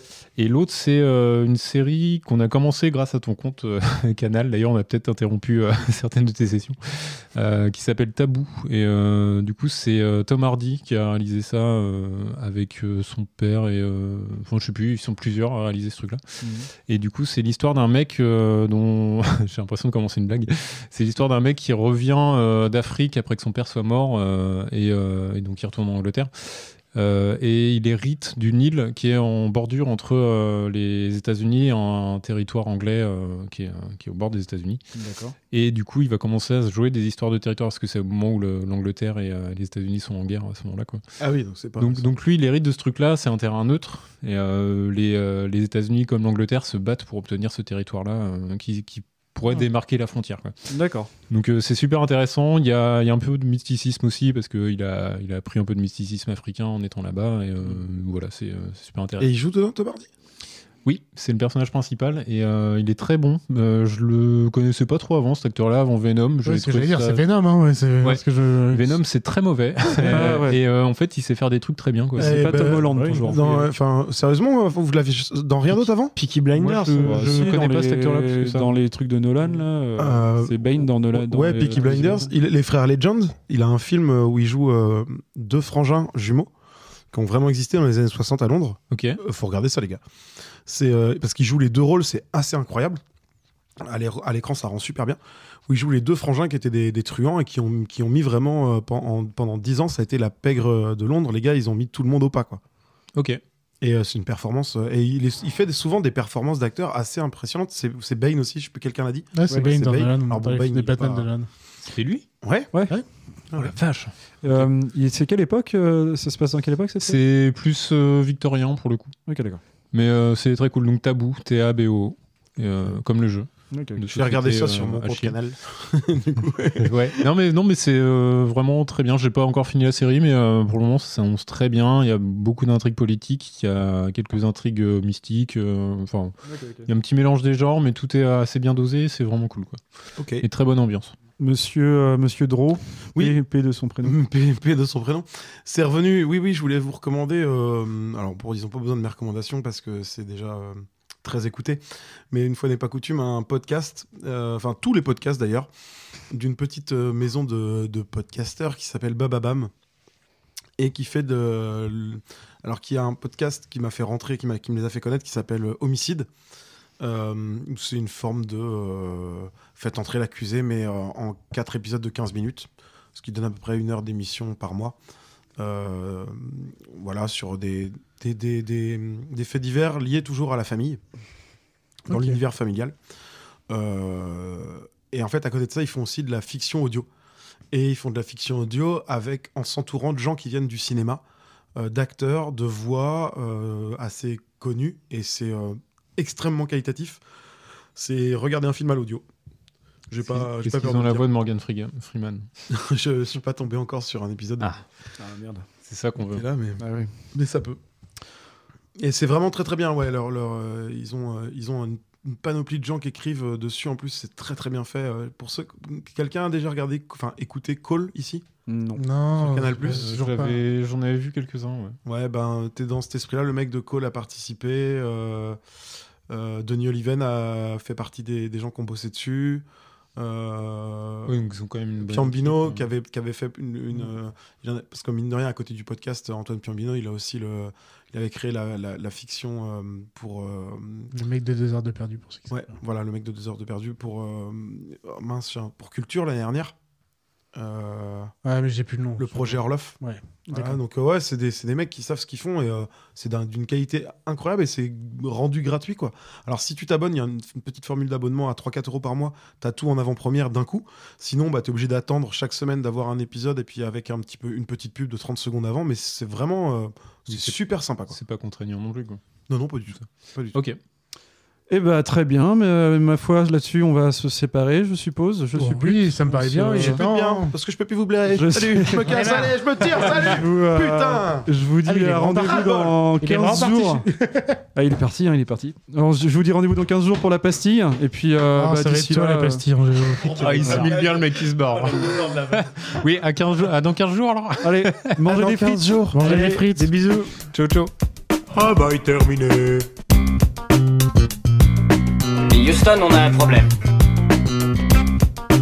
J'adore respirer l'odeur du napalm le matin. Pour savoir s'il va y avoir du vent, il faut mettre son doigt dans le cul du coq.